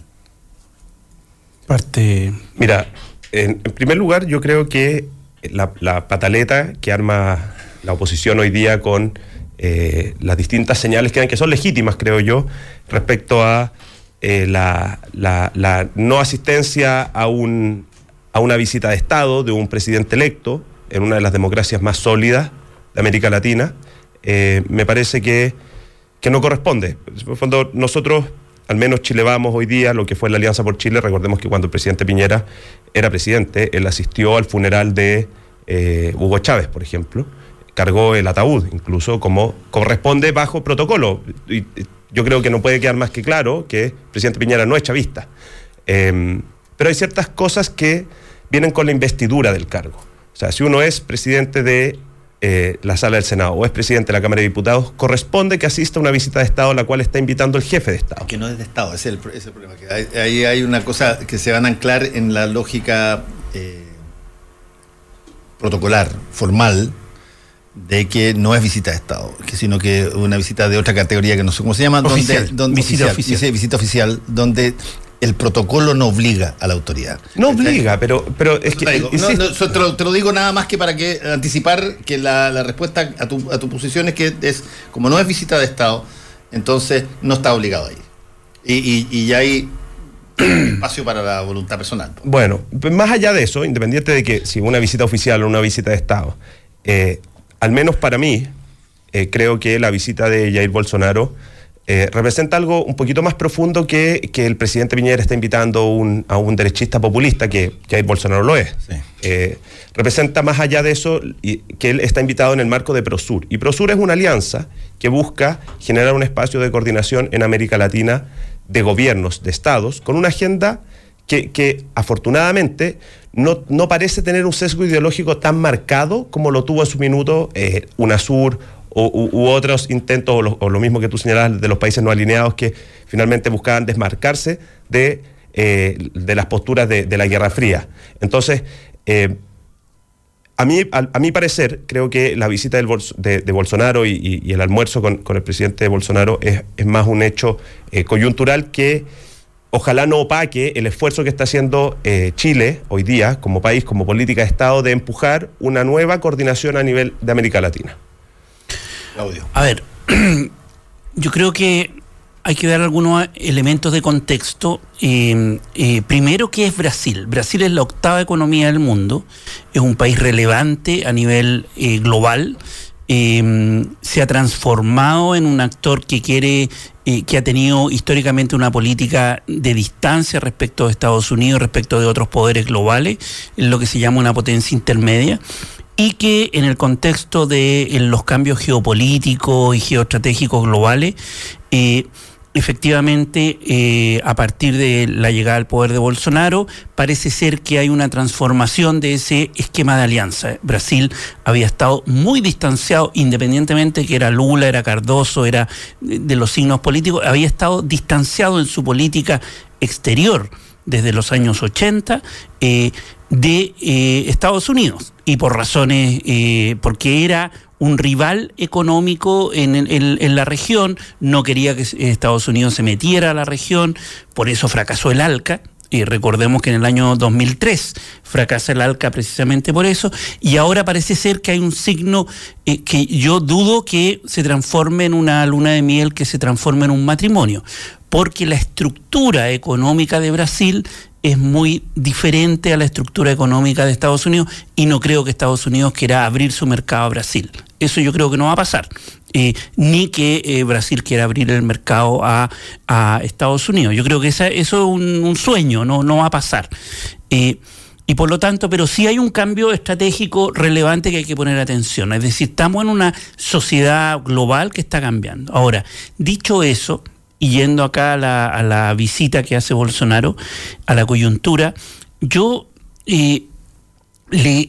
yo creo que primero hay un problema del gobierno en cómo fraseó y cómo bajó esta visita de Bolsonaro. Yo creo que la enmarca en un contexto no de una visión de alianzas eh, estratégicas con algunos países, sino que de una alianza ideológica. Y yo creo que ese es un error.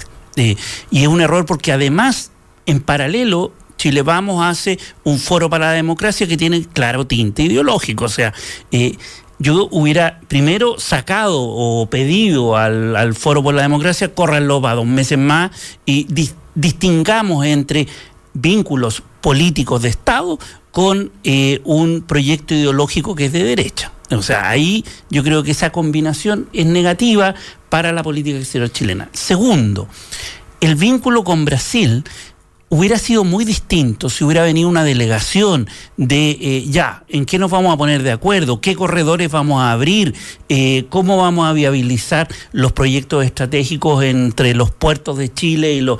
Esa conversación no está, hoy día no está, hoy día está eh, el problema de Venezuela, está, hay otros temas. Y por lo tanto, yo creo que Chile tiene mucha inversión en Brasil. o sea, hay mucho tema de agenda que podríamos haber eh, desarrollado estratégicamente y que en esta comida no va a estar.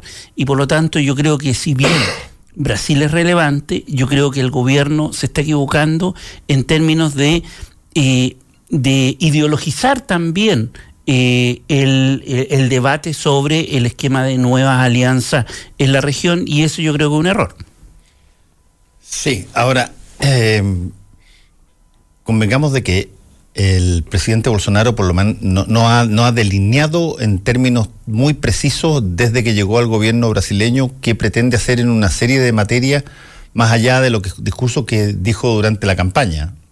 Cosa que es más preocupante todavía. o sea, si, eh, salvo si ha delineado algunas cosas. Primero, Mercosur, chao Mercosur. Chao Mercosur. Eh, eh, la, Amazonia, por ejemplo, que, que es un, un tema eh, él ha dicho dos o tres cosas, tanto antes en la campaña como después, que eventualmente mm, se buscaría darle un tinte productivo, llamémoslo así, a la Amazonia. Eh, y la, y, la, y la, la tercera cosa es que la reunión que tuvo con Donald Trump, eh, ellos generaron complicidades políticas mm, muy fuertes y las, y las vocearon directamente sin ningún tipo de problema. Eh, al señalar de que ellos estaban ahí para impedir, la, básicamente identificaron el enemigo como el socialismo, que consideraban que está en retirada y que debía ser eh, eliminado. Eh, y por lo tanto, si bien tú tienes razón, siempre Estados Unidos ha, mantenido en, en, una suerte de jaque permanente a Brasil, la cual no lo dejó desarrollar la energía nuclear cuando quisieron. Exacto no lo, no lo dejó, no dejó, le tiró toda la caballería encima. Eh, lo mismo cuando empezaron a generar la posibilidad de, de Embraer de, tener misiles eh, intercontinentales. También le pararon toda esa, esa, esa, situación porque Brasil es un monstruo enorme. Eh, es una, una un, semicontinente. Entonces, pueden tener afinidades ideológicas hoy día muy, muy, muy eh, fuertes eh, Trump con, eh, con, Bra- Pero- con Brasil, pero eh, la- la- las cosas a la hora de contar los pesos son distintas. po. Por eso, y la conversación yo creo que debiese girar en, eh, en lo que eh, tú, Fernando, está eh, insinuando. Va a Estados Unidos y de qué hablan. Uno, que Brasil se convierte en aliado extra-OTAN. Exactamente. Segundo, que entre a la OSD. Es decir, subirle el perfil eh, eh, como potencia eh, en un contexto global en donde hay un cuestionamiento a la OTAN, hay un problema entre Europa y Estados Unidos, etcétera. Acuérdate que Argentina alguna vez Estados Unidos la consideró aliado extra OTAN y eso fue una cosa que redundó en una, eh, en términos estrictos, redundó en, en un fracaso estrepitoso y con un costo enorme cuando eh, en la hora, a la hora de, después de, de- de- acuérdate de la guerra de las Malvinas, donde Estados Unidos tenía su alianza respecto de la OEA con eh, América Latina y su alianza respecto de eh, OTAN con Inglaterra. Exacto, y, y- pero- y cuando tuvo que decir por cuál de los dos se iba, se, se Pero- inclinó hacia el Reino Eh, Unido. Entonces, la, la discusión que deberíamos estar teniendo en Chile es qué tipo de política de alianza vamos a tener en la región. Eh, ¿Vamos a balancear, como en los años 90 se hizo, a, a Brasil con Argentina y acercándonos mucho a Argentina? Que eso es lo que pasó con Menem y Elwin y Frey. Eh, o sea, hubo una visión política eh, que se mantuvo eh, durante mucho tiempo respecto de la política de alianzas en la región. Eh, esa discusión eh, yo creo que está muy ausente y deberíamos colocarla en la agenda. Yo creo que es fundamental. Queremos, o sea, los países de la región van a estar contentos con un Brasil que históricamente no le ha importado a la región. O sea, es un factor de balance de poder, pero tampoco es un, país que haya estado invirtiendo en la región mucho. Entonces, Porque, yo creo que... porque se, se- se autocontiene, digamos, tiene, tiene, tiene mercado Sí, propio en obvio. términos extraordinarios. Tiene, o sea, Sí. Tiene vida puede, propia. puede- puede vender su- todos los autos que fabrica a su propio brasilero y, y gana plata. O sea, yo, yo, yo creo que ahí hay, respecto a Estados Unidos y, y Brasil, si bien sus matrices productivas son distintas, creo que tienen ciertos elementos comunes, principalmente en el tema del proteccionismo que ambos países ejercen. Eh, Brasil tiene, si no me equivoco, las cuartas o quintas tasas de aranceles promedio más altas del mundo. Entonces, eh, eh, creo que estas señales, y, no es casual que la reunión con Donald Trump no se hayan tocado temas comerciales, sino que solo militares, que son cosas en las que ambos, ambos concuerdan. Ahora, respecto a la política eh, de alianzas de, de Chile, yo creo que, y ahí discrepo con, con, con algunas cosas que se han señalado, de que Chile ha perdido una, una tradición de política de Estado eh, multilateral, porque creo que no es así. Yo creo que, por ejemplo, este gobierno sigue defendiendo en el Parlamento un, un acuerdo que se firmó durante el gobierno de la presidenta Bachelet, que es el TPP-11, eh, que desde nuestra perspectiva, al menos desde Bópoli, es un buen acuerdo porque nos abre nuevos mercados y nos da ventajas competitivas. Eh, creo que el país ha mantenido la lógica de la Alianza del Pacífico y yo creo que eso es un- un gran hito en materia de coordinación eh, de coordinación internacional más multilateral que bilateral. Y en la relación con Brasil, yo no sé si el, presidente comete un error o está equivocado al invitar solo a Jair Bolsonaro en primera instancia, porque Jair Bolsonaro hasta ahora es una incógnita. O sea, lo decía, nosotros no sabemos, francamente, hasta dónde va a llegar con lo que él propuso, qué tan extremista va a ser en relación a las cosas que él señaló durante su campaña, ojalá no lo sea. Eh, entonces creo que es bastante precavido y responsable que la primera relación de Estado a Estado sea en una, en, un- en una visita oficial y no de Estado como, como, como me corregían ustedes antes. ¿Por qué? Porque la capacidad y la, la- lo decías tú antes, Claudio, la cantidad de alianzas estratégicas que nosotros podemos generar con Brasil por el tamaño del mercado, por las ventajas competitivas que tiene Chile, por la cantidad de inversión extranjera directa que tiene Chile en Brasil, es enorme. Entonces creo que esa relación con una persona que, que es un poco, con un jefe de Estado que es un poco... eh, eh, eh, in- indescifrable en cierta medida, porque nunca ha tenido un actuar más allá de lo que está haciendo hoy día. Nunca fue un personaje público en el cual uno pudiera decir, mira, no es como Lagos, que uno sabe cómo va a actuar, es, distinto. Eh, creo que es responsable por parte del gobierno de Chile tener una primera instancia no tan formal de una relación de política de Estado y no pegarse un Tony como, no sé, lo que le pasó a Donald Trump con, con Kim Jong-un cuando iba a sacar los misiles y terminaron todos peleados. Bueno, ahí hay, ahí hay, un punto. Yo ayer, eh, conversando con el ministro Ampuero, y lo dije recién hace un ratito en, la sección anterior, él introdujo una variable bien interesante. porque yo le decía, a ver, pero ¿cuál es la forma eh, en que se va a definir que un país eh, em, merece eh, un, trato por parte del gobierno de Chile de acuerdo al tema de los derechos humanos? El caso de Venezuela, nosotros conocemos el asunto. ¿Qué pasa con China, le digo? Que tiene, qué sé yo, hay más páginas en los informes de Amnistía Internacional de China que de cualquier otro país. Y ahí me dice, mira, nosotros tenemos una, práctica de pragmatismo responsable. Y lo, que lo definió como hay eh, ciertas cosas que requieren que uno soslaye determinadas materias en términos de un pragmatismo que me imagino debe tener que ver con la relación económica, no la, no la relación política con China, la relación económica. Y el primer partner sociocomercial de, Chile. Y, y ese es eh, un país que le da, le, maquila productos a una serie de empresas chilenas para que se vendan acá y afuera. Digamos, qué sé yo, se cierran empresas de zapatos, pero los dueños los importan de China, digamos. ¿Ah? Entonces, eh, pero esto de pragmatismo responsable eh, básicamente significa que tú vas a, conscientemente cerrar ojos respecto de las mismas cosas que tú alegas y apuntas con el dedo de otros que no, hay, que no, que no son tan benignos en términos de relación económica. O sea, yo creo que respecto de ese punto, eh, efectivamente eh, se requiere pragmatismo responsable, pero en las dos vías, es decir, tanto de la oposición como del gobierno. Yo creo que el problema del gobierno es que, eh, y yo ahí discrepo con el, el, ministro Ampuero, dice, la oposición ha hecho de la política exterior un asunto interno, pero el gobierno también lo ha hecho un asunto interno. Y de hecho, esa es la novedad de, de este gobierno y el, de, este gobierno por una coyuntura internacional, no, es culpa del gobierno. Eh, ¿Qué es lo que ha pasado? Que durante mucho tiempo la política exterior no fue un asunto interno y eso era raro. Eh, porque en muchos países la política exterior es un asunto Estados Unidos es totalmente un asunto interno. En, México, en, Argentina, eh, en, muchos países, el, o sea, ni, ni, que hablar de Bolivia y Perú. Claro. Eh, y por lo tanto, efectivamente, eh, ahora lo internalizamos, eh, lo convertimos en un asunto de política doméstica.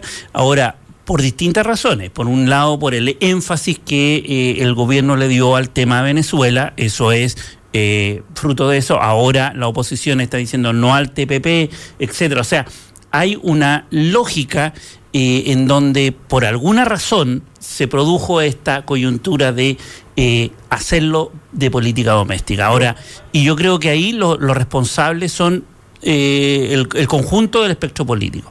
Ahora, lo que yo discrepo con el, con, con el ministro Ampuero es que en el pragmatismo responsable tú tienes que, por ejemplo, eh, y, tratar de, dado que Chile tiene un interés estratégico en toda la región, dado que eh, Bolivia es un tema que va a seguir siendo candente, que la relación con Perú, que la relación, el tema narcotráfico, por ejemplo, también es un tema que va a preocupar, el tema, eh, etcétera, etcétera, el tema medioambiental, lo que tú dices de la Amazonía, es un tema que va a afectar a las relaciones de, política exterior con Chile, por lo tanto, efectivamente, tú requieres pragmatismo.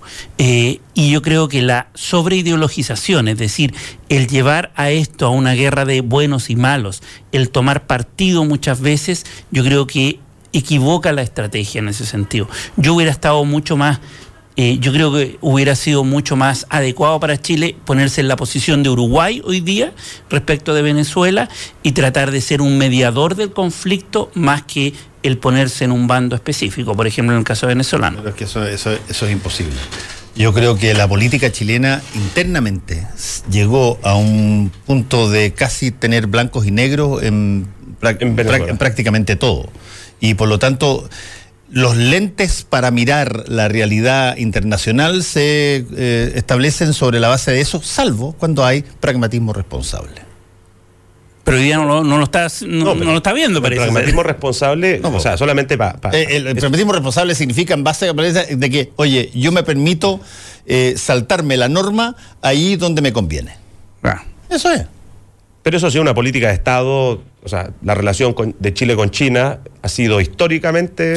Sí, sí, eh, Nosotros jamás hemos mirado eso y qué sé yo. Yo creo que eh, lo- lo que señala Claudio es verdad, en el sentido de que en Chile, en, en los últimos cinco años probablemente, muy de la mano con, con- con cómo ha crecido la crisis venezolana, eh, se ha internalizado la política exterior. Eh, y para mí eso responde a un fenómeno bien bien, bien concreto que tiene que ver con que la ciudadanía chilena está empezando a sentir los impactos de las decisiones de política exterior. El multilateralismo en Chile poco a poco se está viendo cada vez más concreto, con la inmigración, con los cierres de plantas de Llanza, de las acereras, de... Es verdad, sí. Entonces hay un elemento concreto que a la ciudadanía le toca que empieza a interpretar desde, bueno, ¿por qué está pasando esto? Y eso está pasando porque Chile es un actor multilateral. Es un actor que tiene mercados abiertos, que tiene fronteras relativamente abiertas, que, que es un país que es próspero y por lo tanto es un, un- importador neto, entre comillas, de inmigración. eh, y por lo tanto, no, no me cabe ninguna duda de que cada vez más la política exterior va a pasar a ser un tema que sí o sí va a tener, no sé si tintes ideológicos, yo creo que no hay tintes ideológicos, pero sí matices. Matices bien claros en relación sobre todo a cómo vamos a abordar el multilateralismo. El auge de estas personas que hablan del globalismo, de- del nacionalismo versus el globalismo, de que pierde Chile porque los otros países más poderosos ganan, creo que ahí va a haber un, un- un frente nuevo que no hemos visto anteriormente en las discusiones presidenciales o en las discusiones parlamentarias que tiene que ver con si pongo los intereses nacionales de una manera populista por delante o si pongo los intereses nacionales de una manera concreta, que es básicamente el multilateralismo. Y, y- y de hecho, la discusión que uno ve hoy día en torno al TPP es justamente eso. Es justamente eh, porque yo, yo tengo una... Pero tenemos un gobierno cruzado, eh, que es multilateral en lo económico, pero no en lo social y político. Mm. Eh, rechaza Escazú, rechaza el pacto de las migraciones y es pro eh, TPP.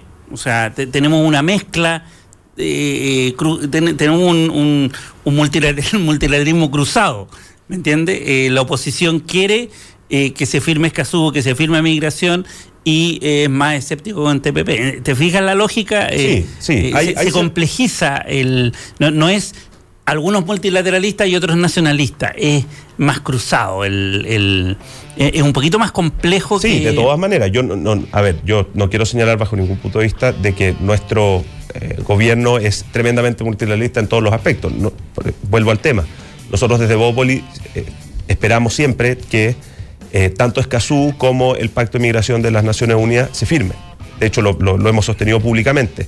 Quizás no era el momento y respetamos la decisión que toma el presidente Piñera como jefe de Estado en, en- en- en antecedentes que, que manejará para posponer una decisión. No hemos hecho como Brasil, que lo rechaza de plano. Mm. O sea, yo también creo que ahí hay que ser súper enfático. El gobierno de Chile ha señalado que no es el momento, que está evaluando, que está recolectando antecedentes, pero no ha cerrado la puerta a firmar los tratados. Eh, y, y yo creo que también eso responde a una lógica en la cual todo esto se mira con escepticismo. El, el fenómeno, insisto, el fenómeno de migración lamentablemente en Chile para una parte importante de la población es un fenómeno que nos hace daño.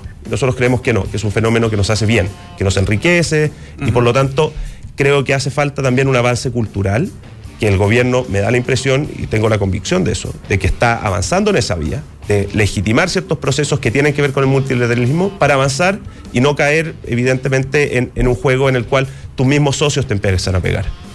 Hacemos una pequeña pausa y volvemos. Somos opinión.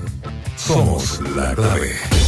Llegó Gloria de la Fuente también para Muy buenos días. ¿Cómo estás, Gloria? Pido las excusas del caso, pero Es que estaba en que- una actividad. Ah, yo pensé que estaba- estabas todavía con, con la resaca del recital de Paul Ah, McCartney. no, no fui, de hecho. fuiste. Me arrepentí ayer, pero no fui. No, no fui. No, venía de una actividad en el, en el Senado, una reunión con el vicepresidente del, del Senado ahora a propósito de la voluntad de la nueva mesa de instalar políticas de transparencia. Yo soy miembro del Consejo para la Transparencia, entonces la idea de avanzar hacia esa materia, de alguna manera retomando el camino que, que dejó trazado el senador Monte, expresidente del Senado. Y entonces estábamos en, en esa conversación identificando temas también que pueden ser relevantes para la ciudadanía, así que pido mis excusas, pero estaba en una labor Muy importante. muy importante. Muy importante. La labor- Muy buena noticia. la- En todo caso, eh, ¿cuál es el rango en transparencia? ¿Cuál es el rango de cosas que tú puedes pedir? Eh, ¿Cómo? ¿En qué sentido dices tú? Por transparencia.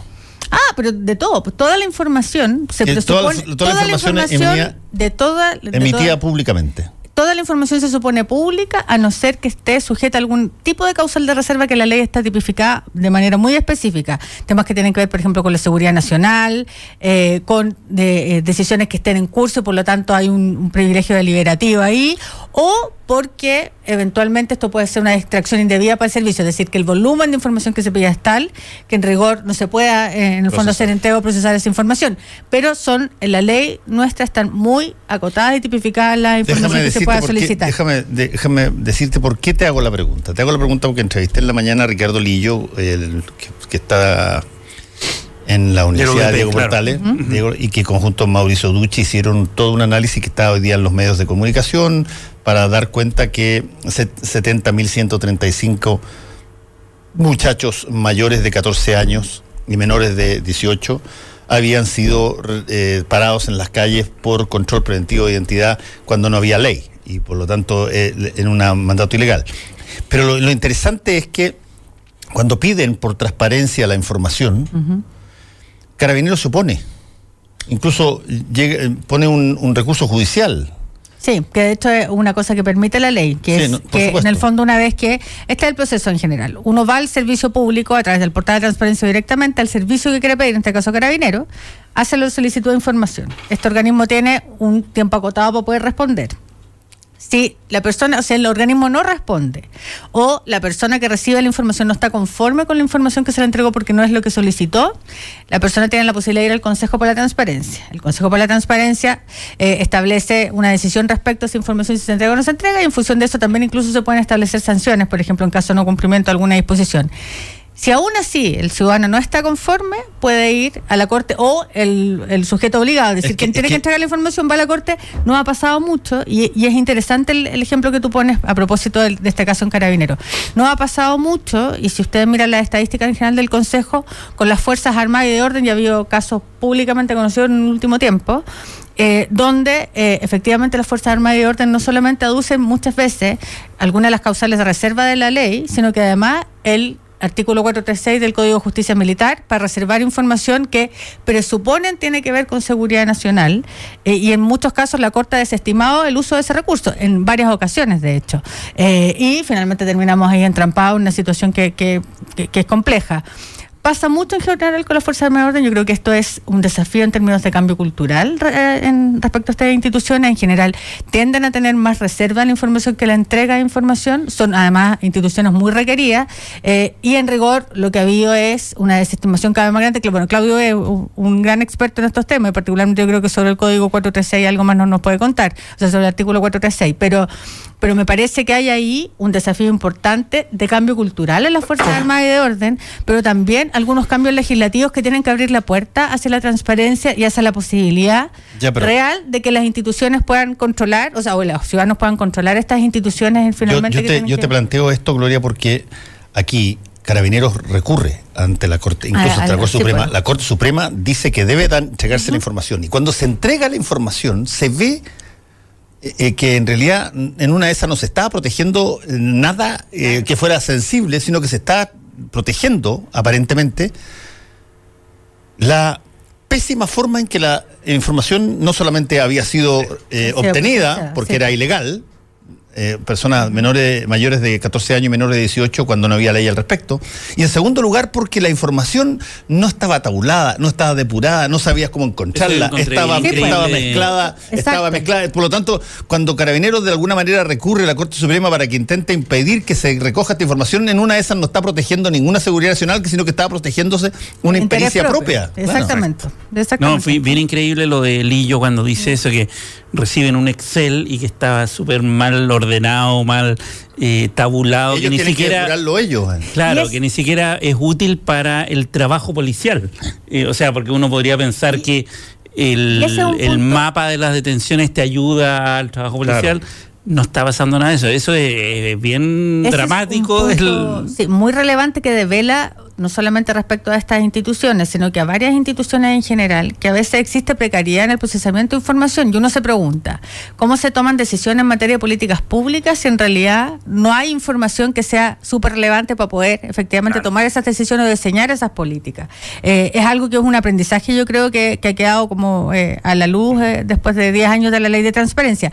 Pero yo insisto, hay un punto particular que tiene que ver con, con las Fuerzas Armadas y de Orden que eh, respecto a la cultura como de secreto institucional que no se condice con una sociedad que ha avanzado hacia mayores estándares de transparencia, hacia entender que la información que está dentro de estos organismos no le pertenece a las instituciones ni a sus autoridades, le pertenece a todos los ciudadanos y por lo tanto hay que generar iniciativas para poder entregar esa información.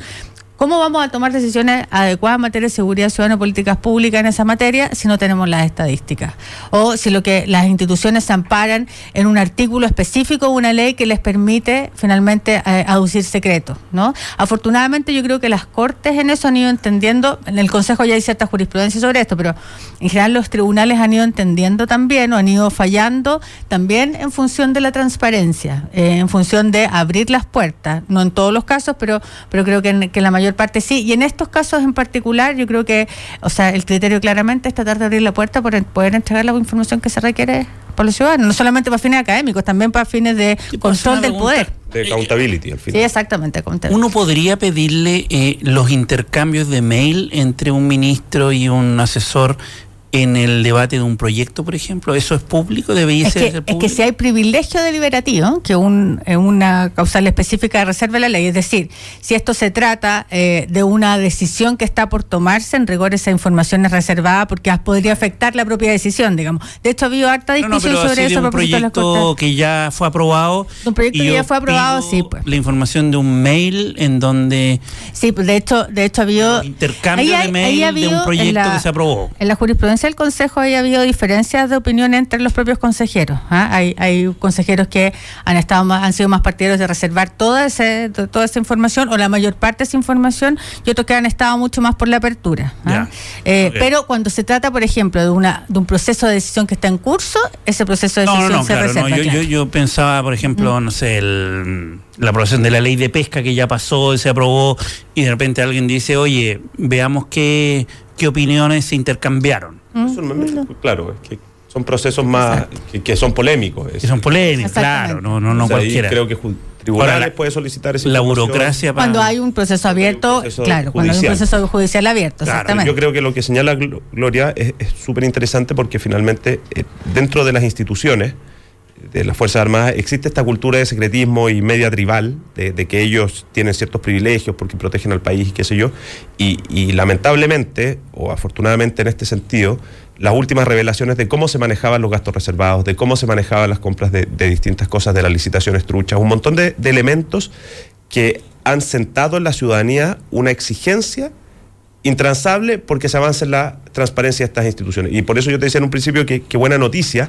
que el Senado también se está abriendo a eso, porque hace dos años atrás el Senado se opuso a liberar quienes habían sido sus asesores y cómo había funcionado su asesoría parlamentaria mismo, claro. y, y, mostrar los informes, que es un, así como, como, mm. como puede resultar básico que las instituciones tengan abiertos las estadísticas respecto a cómo toman decisiones de política pública, yo creo que también es básico que el Senado y la Cámara tengan abiertos los informes con los cuales ellos toman decisiones de política pública como representantes. Pero por eso, por eso hablaba del cambio cultural en sí. el fondo, porque de hecho hace dos días atrás tuvimos la elección de la mesa en la Cámara de Diputados, por ejemplo, la votación fue secreta.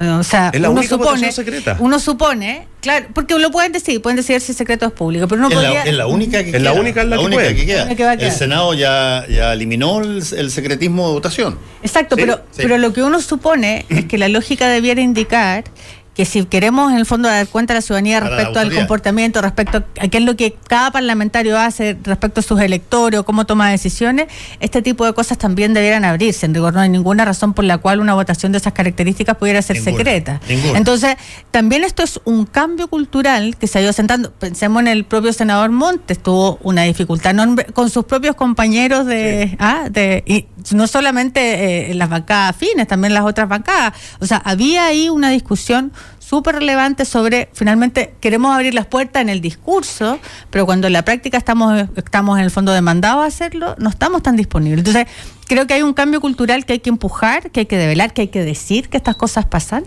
eh, de manera tal, en el fondo, que, que, efectivamente se termine transformando no solamente en una cosa discursiva, sino que una cosa que tiene contenido. una cosa solamente por curiosidad periodística. ¿Qué es lo que más piden? ¿Información? ¿Mm? Mira, depende, porque, como por ejemplo, sujetos obligados en Chile son los municipios, pero tienes 345 municipios, entonces no podría decir, ah, los sujetos más obligados, o sea, los que más, más solicitados son, son los municipios en general. Mira, para la Fuerza Armada y Orden en general, en general hojas de vía. Mucho se llega, para el, para el Consejo, para la Transparencia, llega mucho sobre hojas de vía, por ejemplo. Funcionarios que piden hojas de vía o datos sobre, sobre sí mismos en muchos casos. Eh, en los municipios, mucha información que se solicita en general son mujeres de estatus sociales medios y bajos que piden, por ejemplo, información sobre subsidios. En el fondo, por lo tanto, se transforma la ley de transparencia ya no solamente en un instrumento de, eh, rendición de cuentas, sino que más bien un instrumento de eh, como de información para el ejercicio de otros derechos, una especie como de derecho mm. llave para ejercer otros derechos. Y esto es bien interesante porque además ocurre más con mujeres que con hombres, por ejemplo, a nivel municipal. Eh, los hombres en general tienden a pedir, estoy tratando de recordar ahora las estadísticas, los hombres tienden a pedir más información sobre temas económicos, por ejemplo. Las mujeres más sobre temas de ¿Y subsidios. ¿Y son solicitudes individuales o organizaciones? La mayor parte de las solicitudes son individuales. Ahora, en Chile da lo mismo. Tú, la primera solicitud de acceso es distinto cuando tú llegas a amparo, es decir, cuando vas al Consejo para la Transparencia a reclamar. Pero cuando tú haces una solicitud presencial o vía página web, tú puedes utilizar cualquier identidad. No tienes que dar el ah, root de género, nada. Por eso, en el fondo, tenemos poca información pero eso también protege el ejercicio del derecho. Totalmente. Ah, entonces, en rigor, tú puedes identificarte de cualquier manera eh, y da igual. Por lo tanto, muchas veces la gente ocupa nombre persona natural, pasa mucho en el ejercicio del periodismo, uno ya sabe más o menos quiénes, quiénes son los como solicitantes recurrentes, ¿no? Eh, pero pasa mucho que de repente no es el periodista propiamente tal, sino que hay un medio que está persiguiendo algún tipo de tema, por ejemplo, ¿no? O ONGs que a través de una persona natural u otro nombre piden información sobre determinadas materias. ¿Se puede pedir información económica? De todo tipo de información. Toda la información que está en poder del Estado y de los sujetos obligados en general, los municipios, eh, la Fuerza Mayor, etcétera, toda esa información se presupone pública. Entonces, toda información que uno quiera solicitar a cualquier entidad pública, uno puede hacerlo en rigor. Y, o sea, a no ser que se aduzcan específicamente causales de, reserva como las que yo decía, pero, pero cada vez también más acotadas, ¿no? Estoy pensando, eh, aquí estoy haciendo un full, pero estoy pensando en Imagínate tú que un subsecretario decide comprar un terreno en zona indígena. Una cosa que no pasa en Chile. Eh, no, no ah, parece extraño. Yo podría, yo podría eh, pedir eh, comunicación del subsecretario pertinente de eso a través de los mensajes que se mandaron desde la subsecretaría. Es que si esa información que está instalada la subsecretaría, uno supone que si hay una compra de un subsecretario más allá del cargo, eso ocurrió en el ámbito de su vida privada y no en el ámbito público. si hay intercambio, es justamente el punto de lo que quiero plantear. Claro, si hay algo que tenga que ver con su gestión en tanto autoridad y tú puedas solicitar, Claro que se puede solicitar, pues toda la información, como insisto, se presupone pública, a no ser que caiga dentro de alguna de las causales de reserva, que además como ya tenemos 10 años de experiencia en esto, las causales de reserva más están cada vez más acotadas. Por ejemplo, antes... dime. No, es que ahí se abre un debate de qué es lo público y lo privado. Por ejemplo, mi y si yo soy autoridad pública y tengo un correo institucional, ¿el correo Gmail privado es privado o es público? Eh, no, el correo Gmail se supone un correo personal. pero, ahí había una, discusión respecto... Pero te pongo un ejemplo. Te, pongo, un ejemplo. o sea, más bien uno podría, uno podría entrar probablemente a través de un proceso judicial, ir a esas cuentas de correo electrónico, como el secreto bancario en el fondo. Pero te pongo un ejemplo práctico. Imagínate que siempre en el curso de esta situación... Eh, curiosa donde alguien quiere convertirse en lonco de un territorio. Eh, y, yo quiero saber si es que hubo comunicación desde la subsecretaría hacia Conadi, por ejemplo, para que me dieran un visto bueno, una gestión. Yo puedo. Tú podrías solicitar esa información, o sea, esa información de, correo electrónico, sea, abierta. Ahora, insisto, ahí hay una jurisprudencia que, que instala diferencia en, en el desarrollo del Consejo para la Transparencia en general. Ha habido eh, consejeros que han estado más por proteger, y acuérdense, años atrás tuvimos un caso bien relevante que finalmente terminó revirtiendo la Corte, cuando eh, se pidieron los correos electrónicos de la Rulé. ¿Se acuerdan en algún minuto que hubo una, una polémica importante Claro, con el ministro era Larroulé? ministro de la presidencia. Exactamente, ministro de la presidencia. Y ahí finalmente esto se revirtió en la Corte, el Consejo había votado con, con votos de minoría eh, la reserva de esos correos electrónicos. Entonces, uno puede pedir esa información. Si esa información se refiere a eh, privilegio deliberativo, como decía antes, o de alguna decisión que esté en curso, que no se, generalmente se reserva, pero no, ahí ha habido como disparidad en, el- en- en los criterios del Consejo, Mm. pero la Corte ha fallado más bien a favor de reservar los correos electrónicos. De reservarlo. De reservar, eh, sí, claro, reservar los correos electrónicos, más que, más Aunque que sean, publicitarlos. aunque sean durante el, el ejercicio de una función pública. Exactamente. Mira, yo nosotros en el partido, bueno, nosotros nacimos con la ley nueva, con la ley, con las modificaciones de la ley Engel, y te digo que uno de los elementos más eh, lateros que nos toca hacer es la publicación de la información para transparencia. Y la cantidad de información que te exige la ley al partido político es todo. En transparencia está nuestro sueldo, está en qué gastamos la plata, en cuántos flyers compramos, en a qué regiones, todo, absolutamente todo. Y a mí lo que me sorprende mucho es la baja interacción que tiene la ciudadanía con esa información. O sea, hay personas que, y, y yo creo que ahí hay un, hay un elemento que tiene que ver con no solamente la publicación de la información, sino que la manera en la cual uno la muestra. Porque el Consejo de la Transparencia, cuando uno se mete al portal de transparencia de los partidos políticos, es muy árido. Es sencillo, tiene toda la lógica, pero verlo es una planilla Excel que tiene Tienes razón. 500 filas. Entonces, para Sí. un ciudadano que quiere ejercer control, o sea, para nosotros es extraordinario porque nadie nos controla, pero un ciudadano que quiere ejercer control sobre un partido político, sea cual sea, es muy difícil de entender, muy difícil de como No, y de hecho, por ejemplo, las ver. planillas del, del personal eh, de los Sí. ministerios. Que es lo más visitado. En, que- en transparencia activa, lo más visitado Claro. son los sueldos de los Exacto. funcionarios. Y el problema es que tú no puedes agregar esa información. Ah. No, no, no, no hay un, un Excel que pueda bajar y tener una lista de funcionarios de todos los ministerios. Eh, no, no se puede. No, persona es- por persona. De hecho, no está y, la. Claro, y, y ni ni siquiera puedes tener un, un archivo así que tú digas, no- ¿se lo llévelo Excel. Pa. ¿Se lo puedes copiar? Claro, lo, lo, lo podéis copiar, pero tienes que armar planilla. tabularlo, ¿no? claro. sí. Claro, No, no, Tabularlo, eso- o sea, por ejemplo, de cabeza, eso no- tení- no obedece a ¿cuántos principios que son parte de los 100.000 principios funcionarios. que complementan la, la discusión sobre los temas de transparencia, que es la política de datos abiertos.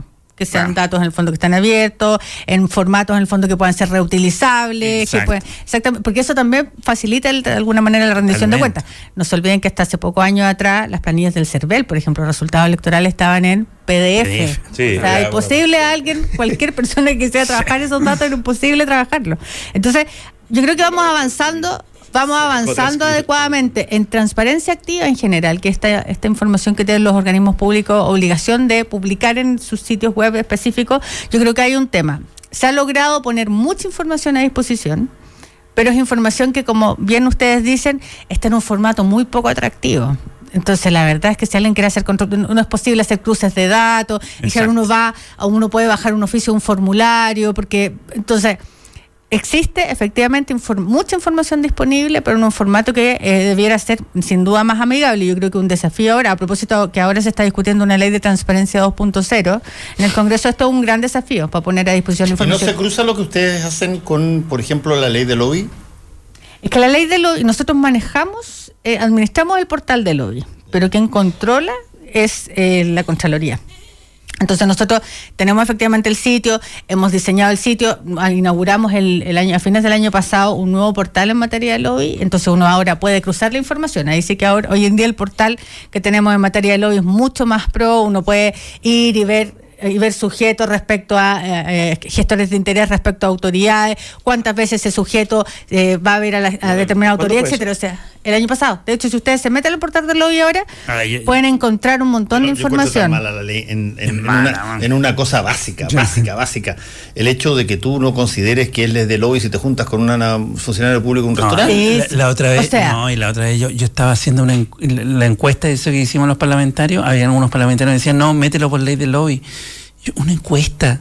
O sea, No, uno además, no, además, ¿qué- qué- ojo. ¿En qué mundo? Es que fíjate que además, además se entiende Suerte poco, que lo- logramos se entiende que poco no, no el sentido. Hay gente que actúa estaría- estaría- Hay gente que actúa sería gestor respecto- de interés respecto de todo. todo. Es que ese es el punto, porque además, o sea, las razones por las cuales tú puedes solicitar una audiencia vía ley de lobby está súper especificado en la ley también y que tiene que ver básicamente con que yo, sujeto de gestor de intereses, digamos, o lobista, dice llanamente, quiero interferir en una decisión pública, quiero hacer, quiero presentarle una alternativa de decisión a esa autoridad, pero no porque sí, digamos, no por una investigación académica, eso tiene otra lógica. Entonces, obviamente hay una cuestión de pedagogía ciudadana que hacer. Yo creo que la ley de lobby que tenemos, si uno se acuerda tuvimos 10 años discutiendo la ley de lobby. Y de hecho, una- la ley que tuvo más lobby probablemente fue justamente la ley de lobby.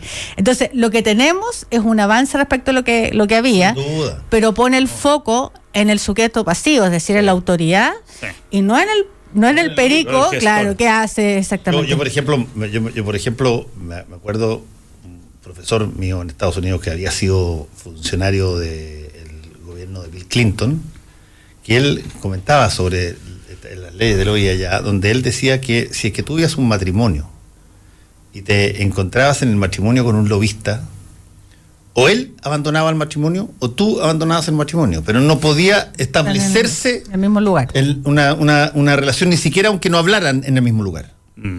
Porque se supeditaba de que eventualmente podía haber algún tipo de. de Pero fíjate que Pobre yo creo Fernando- no, no a ir a ninguna parte. Claro, no puede puede- no, yo creo que, claro, pero además eso te habla de otra característica de nuestra sociedad que de alguna manera tiende a equiparar o corregir una normativa como esta, sin duda con la posibilidad de mejorarla, pero que finalmente Chile funciona, el mundo político, el mundo económico funciona muy elitizadamente. Y- y- y- Chile está manejado por, por una élite y no por... Sí, y, y un punto a, a partir de lo que tú señalabas, Gloria, de eh, lo ridículo que también que es que el Senado y la Cámara tengan distintos estándares.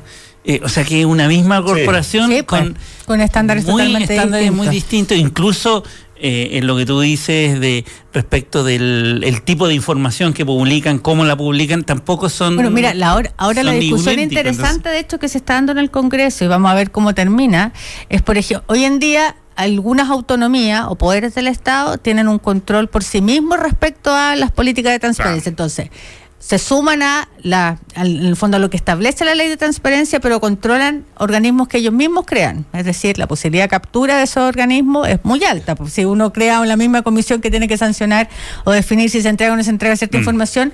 Entonces, hoy en día hay una discusión respecto a la posibilidad de poner bajo la tutela del Consejo para la Transparencia a estas autonomías o a estos poderes del Estado. Yo creo que una discusión bien interesante, eh, porque en el fondo permite efectivamente ver dónde, o sea, no solamente el cumplimiento de la norma, sino que además la posibilidad real de hacer cumplir una norma cuando aquello no ocurre. Si no, termina siendo más laxo el criterio en el fondo. Y creo que es interesante la discusión que se está dando a propósito de eso mismo, eh, porque no solamente es la declaración de buena voluntad, o el cambio cultural que se va produciendo lentamente a propósito de los cambios de la norma, sino que en realidad que hay una necesidad eh, de establecer claramente eh, cuáles son los márgenes, digamos. No, totalmente. Pero lo, lo- lo- yo creo que Chile, sin, sin duda, hay un tema que tú señalabas, Gloria, que tiene que ver con esta como, como elitización de la, de la toma de decisiones, que es una cuestión estructural del país. Eh, y en ese sentido, por lo menos a mí me parece que se ha avanzado enormidad en lo que tiene que ver con transparencia. O sea, el estándar que existía hace 10 años y lo que tenemos hoy día es francamente, o sea, los sueldos son públicos, que es una cuestión que son difíciles de ver, qué sé yo, pero si tú buscas cuánto gana cualquier funcionario del Estado, lo encuentras. Entonces, creo que, y eso no se da, en yo creo que en ese sentido, volviendo al tema que hablábamos al principio, Chile tiene un estándar muy, muy superior a otros países de América Latina en materia de transparencia del se- del- de los servicios públicos.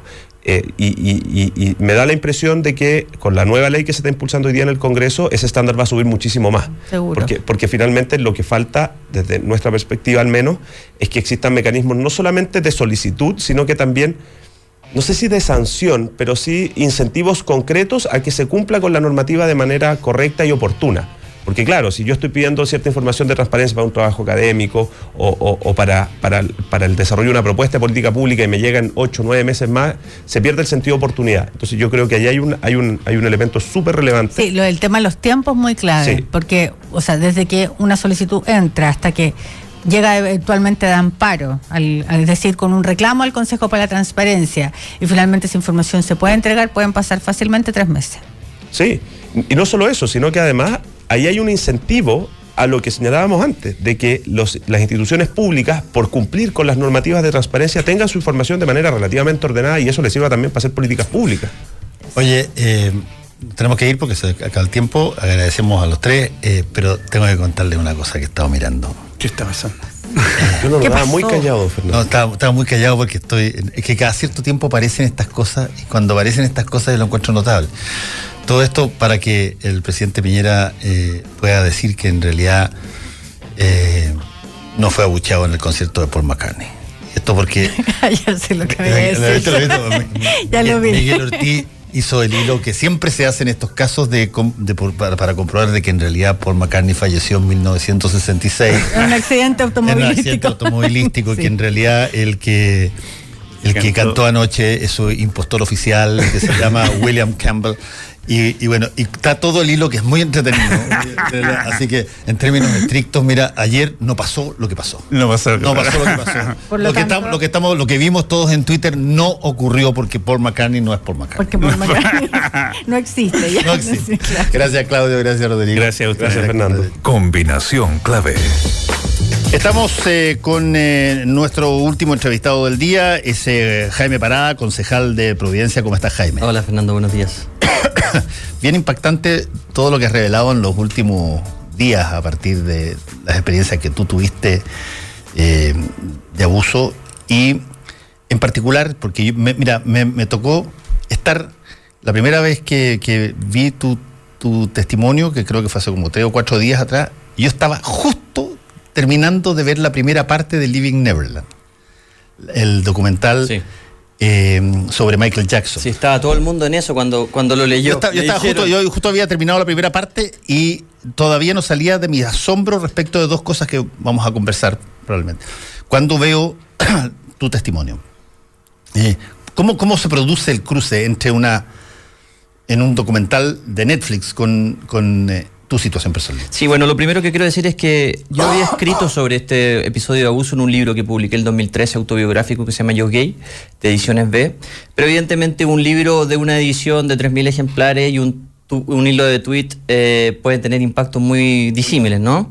Eh, entonces, esto es un tema, lo digo para, para, para explicar que este es un tema que yo ya la tengo internalizado suficientemente como para, para Poder hablarlo, claro.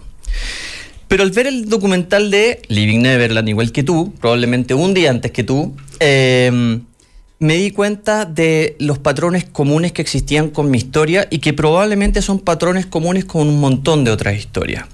Y por lo tanto me quedé con la sensación de que ese documental, que incluso ha sido criticado por algunos, es un documen- documental sobre abuso muy verosímil.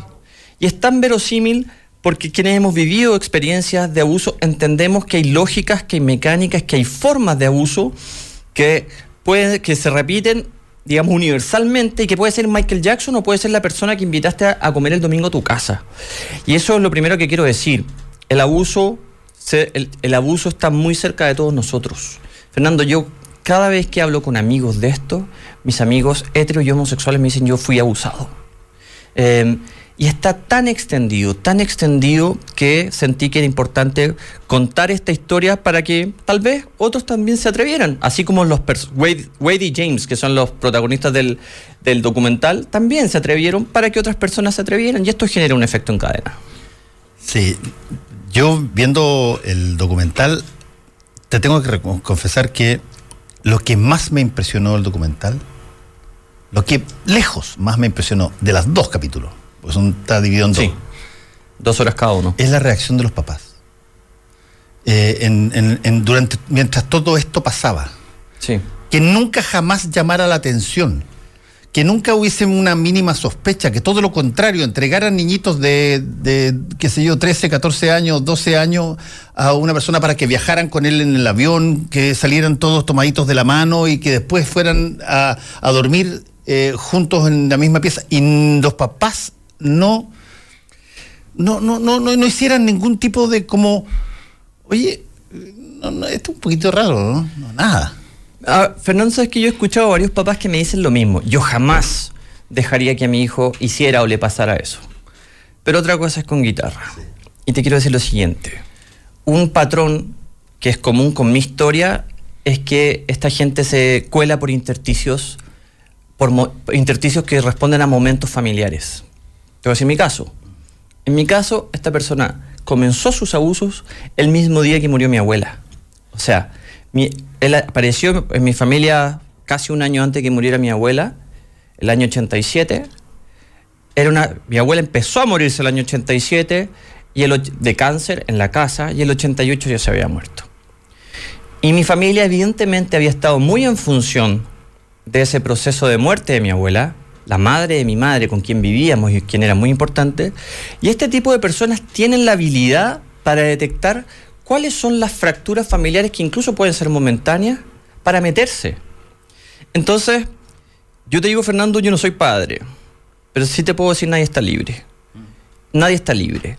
El padre de Wade, o de James, no me acuerdo, era una persona que tenía depresión bipolar. Probablemente esa depresión bipolar estaba ahí desde antes. Finalmente el padre termina suicidándose. Te voy a decir mi caso. Mi madre tenía depresión bipolar en, los años 80, cuando no estaba diagnosticado siquiera como tal y cuando no existían medicamentos como los que existen hoy que tienen a mi madre perfecto. Entonces, hay una serie de escenarios que pueden constituir la, la tormenta perfecta y por eso y por eso no es tan loco pensar que un padre deje o una madre deje ir con esta super mega estrella a sus hijos porque finalmente hay un proceso como de disolución o de ruptura o de fractura familiar que puede generar un caldo de cultivo para eso. Yo sé que a lo mejor hay gente que está escuchando y que dice, no, a mí jamás me pasaría. Pero Fernando, son tantos, tantos, tantos los casos que recibí de personas que por mensajes internos me contaron de sus situaciones de abuso que no le han contado a nadie, que solo puedo pensar, esto está muy extendido. Sí, yo, yo eh, voy a hacer una, una refinación de lo que te planteé.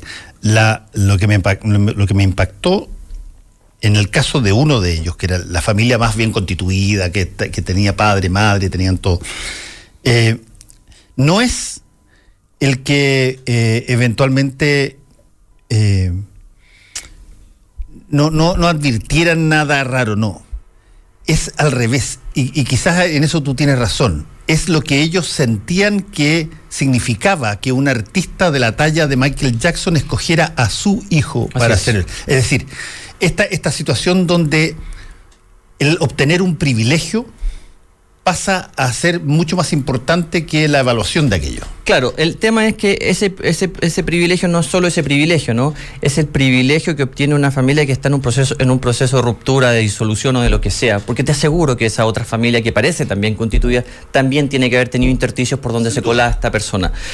Entonces, yo, yo mismo, Fernando, yo mismo enjuicié a mis padres hace 10 años cuando publiqué mi, o hace 8 años cuando publiqué mi primer libro. Y, y los enjuicié en el sentido de cómo no se dieron cuenta. Y hoy día, 8 años después, viendo ese escenario familiar que estaba en ese momento, digo, efectivamente, no se dieron cuenta. Y, y no puedo juzgarlos hoy como si los juzgué hace, hace 8 o 10 años. Y, y también es una forma de perdonarlo y de perdonarme a mí también por haberlos juzgado. Yo entiendo perfectamente que, que todo el mundo crea tener pleno control sobre lo que pasa en su entorno familiar, pero eso parece ser muy difícil. Bueno, tú ves que ahora se está a punto de votar luego la imprescriptibilidad, la imprescriptibilidad Es difícil de- esa palabra. Sí, es difícil. De, bueno, no, no prescriba eh, la denuncia de Sí. abusos, particularmente de abusos infantiles. Así Entre es. otras cosas, porque es una cosa bien eh, eh, interesante de constatar una y otra vez, aunque parezca extraño, no solamente eh, cuesta hablar de lo que pasó, pero cuesta a veces eh, darse cuenta de lo que pasó. Te lo puedo decir con mi caso, Fernando. Yo salí de esos solo a los 17 años. Y a los 17 años me enfrenté a mi abusador y le dije, no más. Y después de eso yo me creí Superman. O sea, había salido solo de, un abuso sexual. Me creí tan Superman que, por ejemplo, entré a la universidad y fui el mejor alumno de mi carrera. Sistemáticamente lo fui y me gradué como el mejor titulado de mi generación. Y dije, soy una persona extraordinaria. no solamente no me suicidé, no solamente y caí en consumo de drogas, sino que soy el mejor alumno y me dejaron contratado en la universidad y llegué a ser director de estudios de mi escuela, de la misma escuela donde yo estudié muy poco, a muy poco tiempo haberlo hecho. Solo que a los 30 años entré en una depresión feroz. Y yo no sabía que yo podía entrar en una depresión feroz. Y entre los 30 y los 34 y algo, me hice un psicoanálisis que llegó a, ser, a tener, digamos, cuat- hasta cuatro veces a la semana, con una analista que se llama Javiera Somavía, a quien respeto y quiero mucho por, porque me sacó de eso. Y ahí me di cuenta que no era Superman. Y ahí me, me di cuenta que todo estaba, eh, todo estaba ahí. Y cuando ella interpreta el test de Rorschach que me hace otra persona y me dice, bueno, usted está completamente traumatizado, se instaló un término en mí. Yo traumatizado. Yo de Superman, hiper resiliente, al yo traumatizado, sin herramientas para enfrentarme al mundo.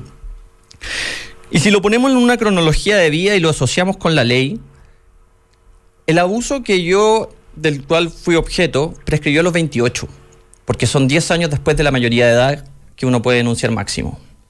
Yo recién a los 30 entendí que la palabra que describía mi caso era abuso y que la palabra que describía mi pro- proceso personal era trauma.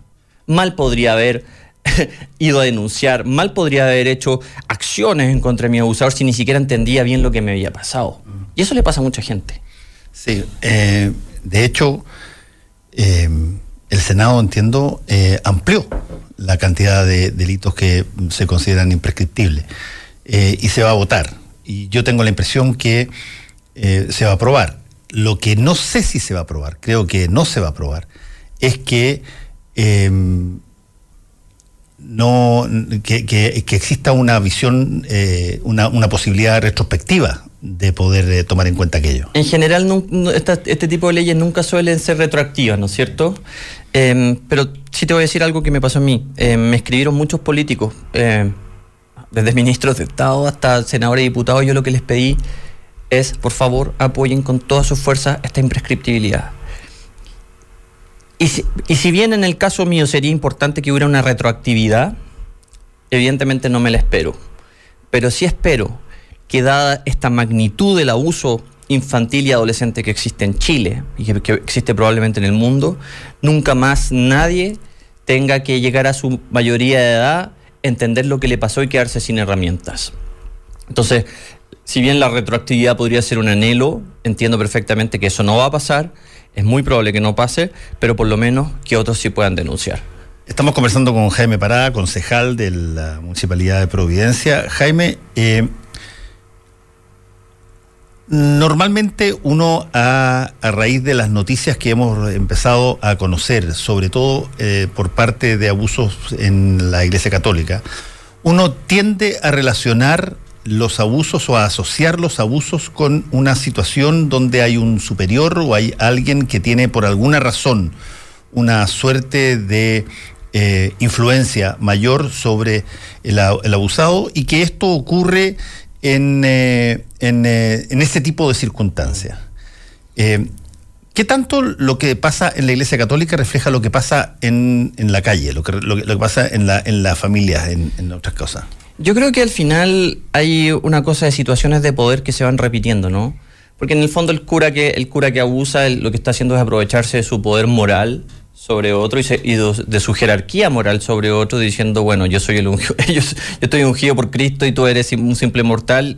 Yo soy, el, yo soy uno de los que Dios quiere que, que, que, que, lo represente en la tierra y tú eres simplemente un, un- un fiel más y ahí se van produciendo estas, se van produciendo estos abusos al interior de la casa de la, de, lo- de la casa pasan cosas parecidas, ¿no? Jackson, por ejemplo, se transformó en una persona muy importante en esa casa y de alguna forma adquiere un cierto estatus. Mi abusador se transformó en una persona muy importante dentro de mi casa y de alguna forma adquiere un cierto estatus. Y ese estatus lo van trabajando además de una manera muy, muy perversa y muy cruel. En el caso de Jackson, no sé si te acuerdas del... Jackson, sí. Sí. En el caso de Michael Jackson, no sé si te acuerdas, él, él va inoculando una cosa contra, contra la- las madres de los chicos, diciéndole no confíen nunca en las mujeres. Sí. En el caso de mi abusador va, va diciéndome todo el tiempo, tu familia no te quiere lo suficiente. Entonces, hay un poder moral, porque finalmente es alguien que uno respeta, en quien uno cree, y uno se va convenciendo de que ese, discurso es viable, o sea, perdón, es plausible, de que efectivamente a lo mejor mi familia no me, no me quiere tanto como, como me quiere él.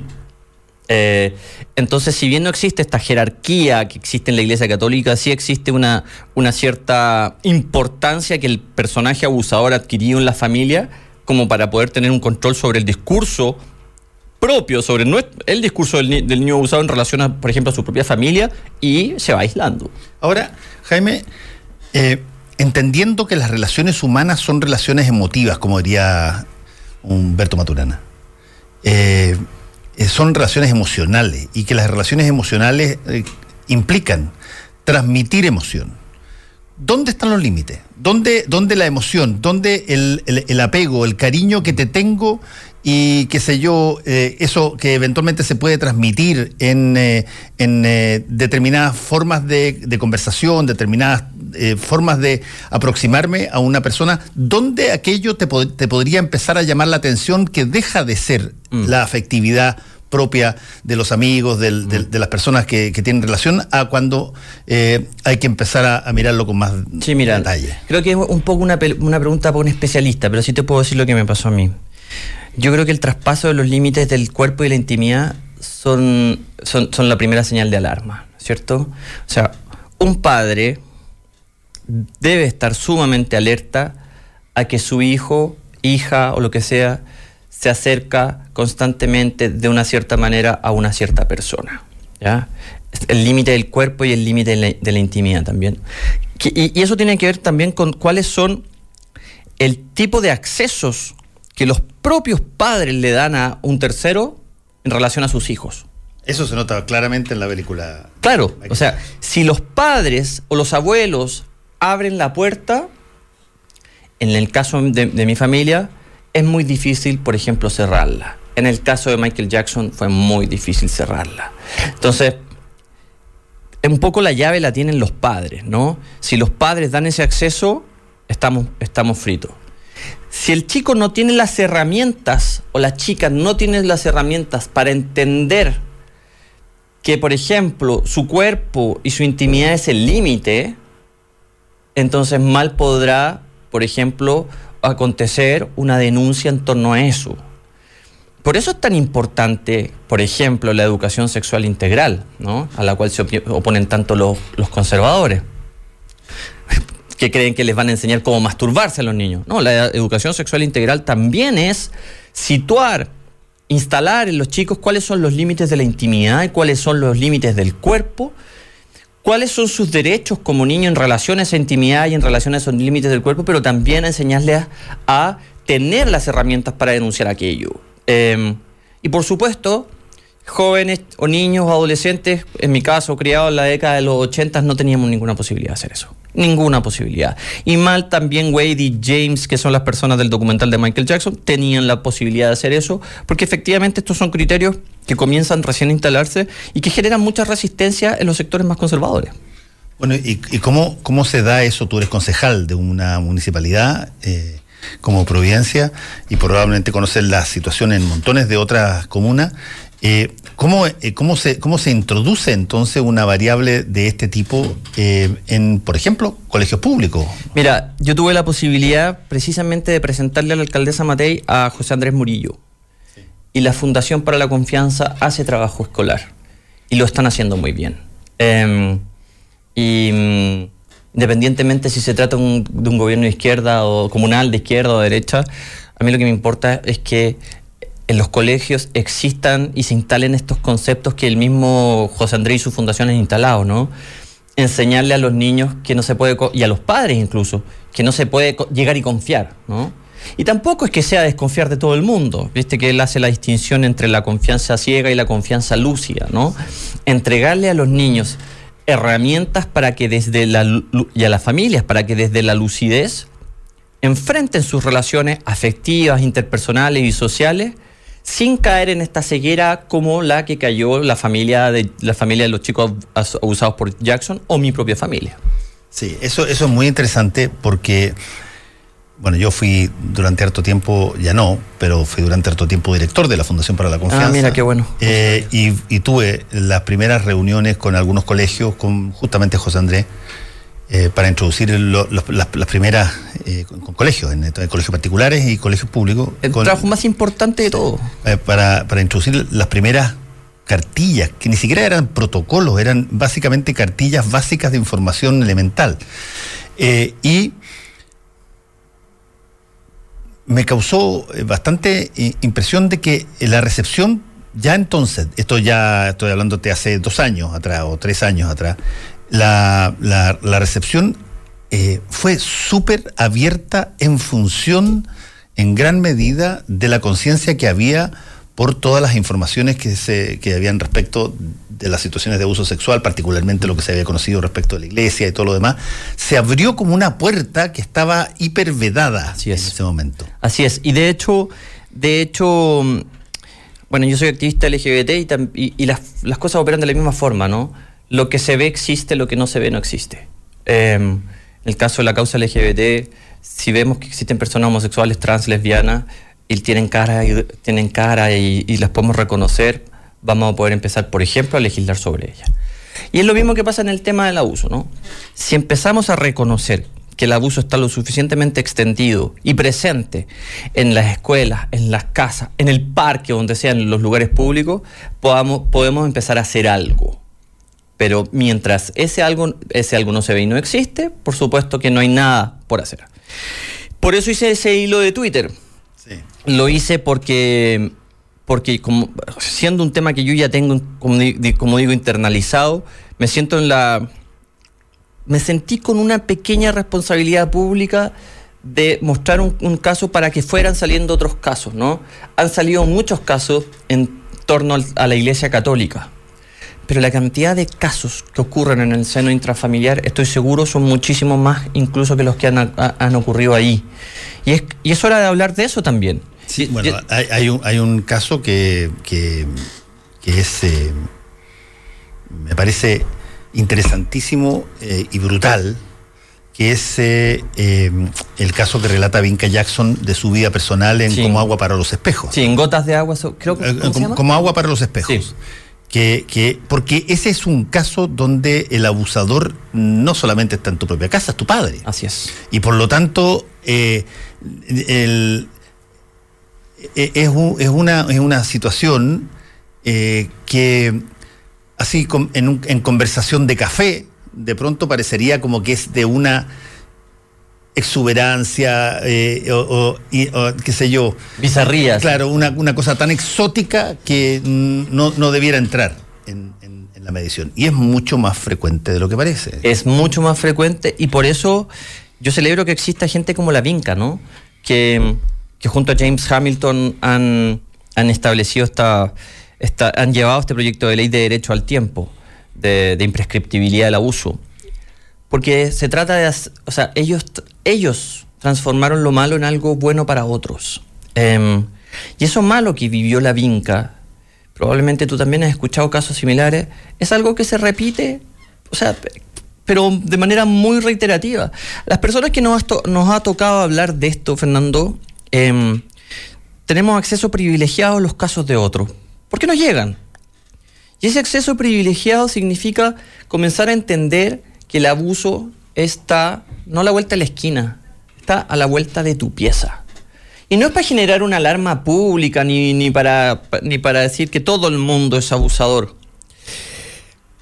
Pero es tanto, es tanto lo que uno recibe, son tantos los casos que uno escucha que uno piensa que hay un problema, y hay un problema social importante.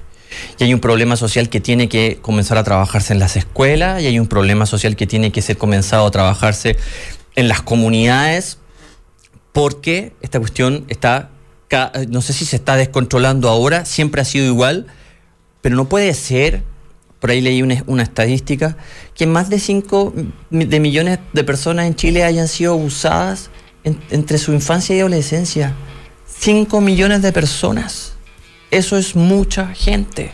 Es un 25% del país. Y esas son las personas que reconocen haber sido abusados entre su infancia y su adolescencia. Y gente que no tienen conciencia, o sea, que adquieren la conciencia muy tardía. Casos que me escribieron, Fernando.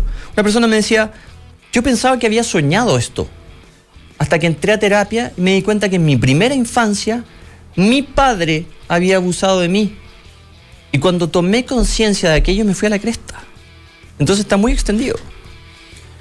Jaime Parada, ¿cómo se llama tu libro? Tengo dos libros. El primero se llama Yo Gay. ¿Ya? Y el segundo se llama Salir del closet, todo lo que hay que saber, que lo hice con la Rafaela Di Girolamo. Eh, o sea, y esos dos tan, tan asequibles, digamos, Ah, todavía. están asequibles, sí. Todavía no está total y y absolutamente agotada todas las ediciones. Yo creo que el, el primero es más difícil encontrarlo. El segundo está lo lanzamos en, en noviembre, así que todavía hay. Jaime, muchas gracias por haber estado con nosotros. Muchas gracias, Fernando. Mañana volvemos para poner sobre la mesa los temas que a ti te importan. Combinación clave por la 92.9 y radiolaclave.cl. Somos opinión. Somos la clave. Las opiniones vertidas en este programa son de exclusiva responsabilidad de quienes se las emiten y no representan necesariamente el pensamiento de Radio La Clave 92.9 FM.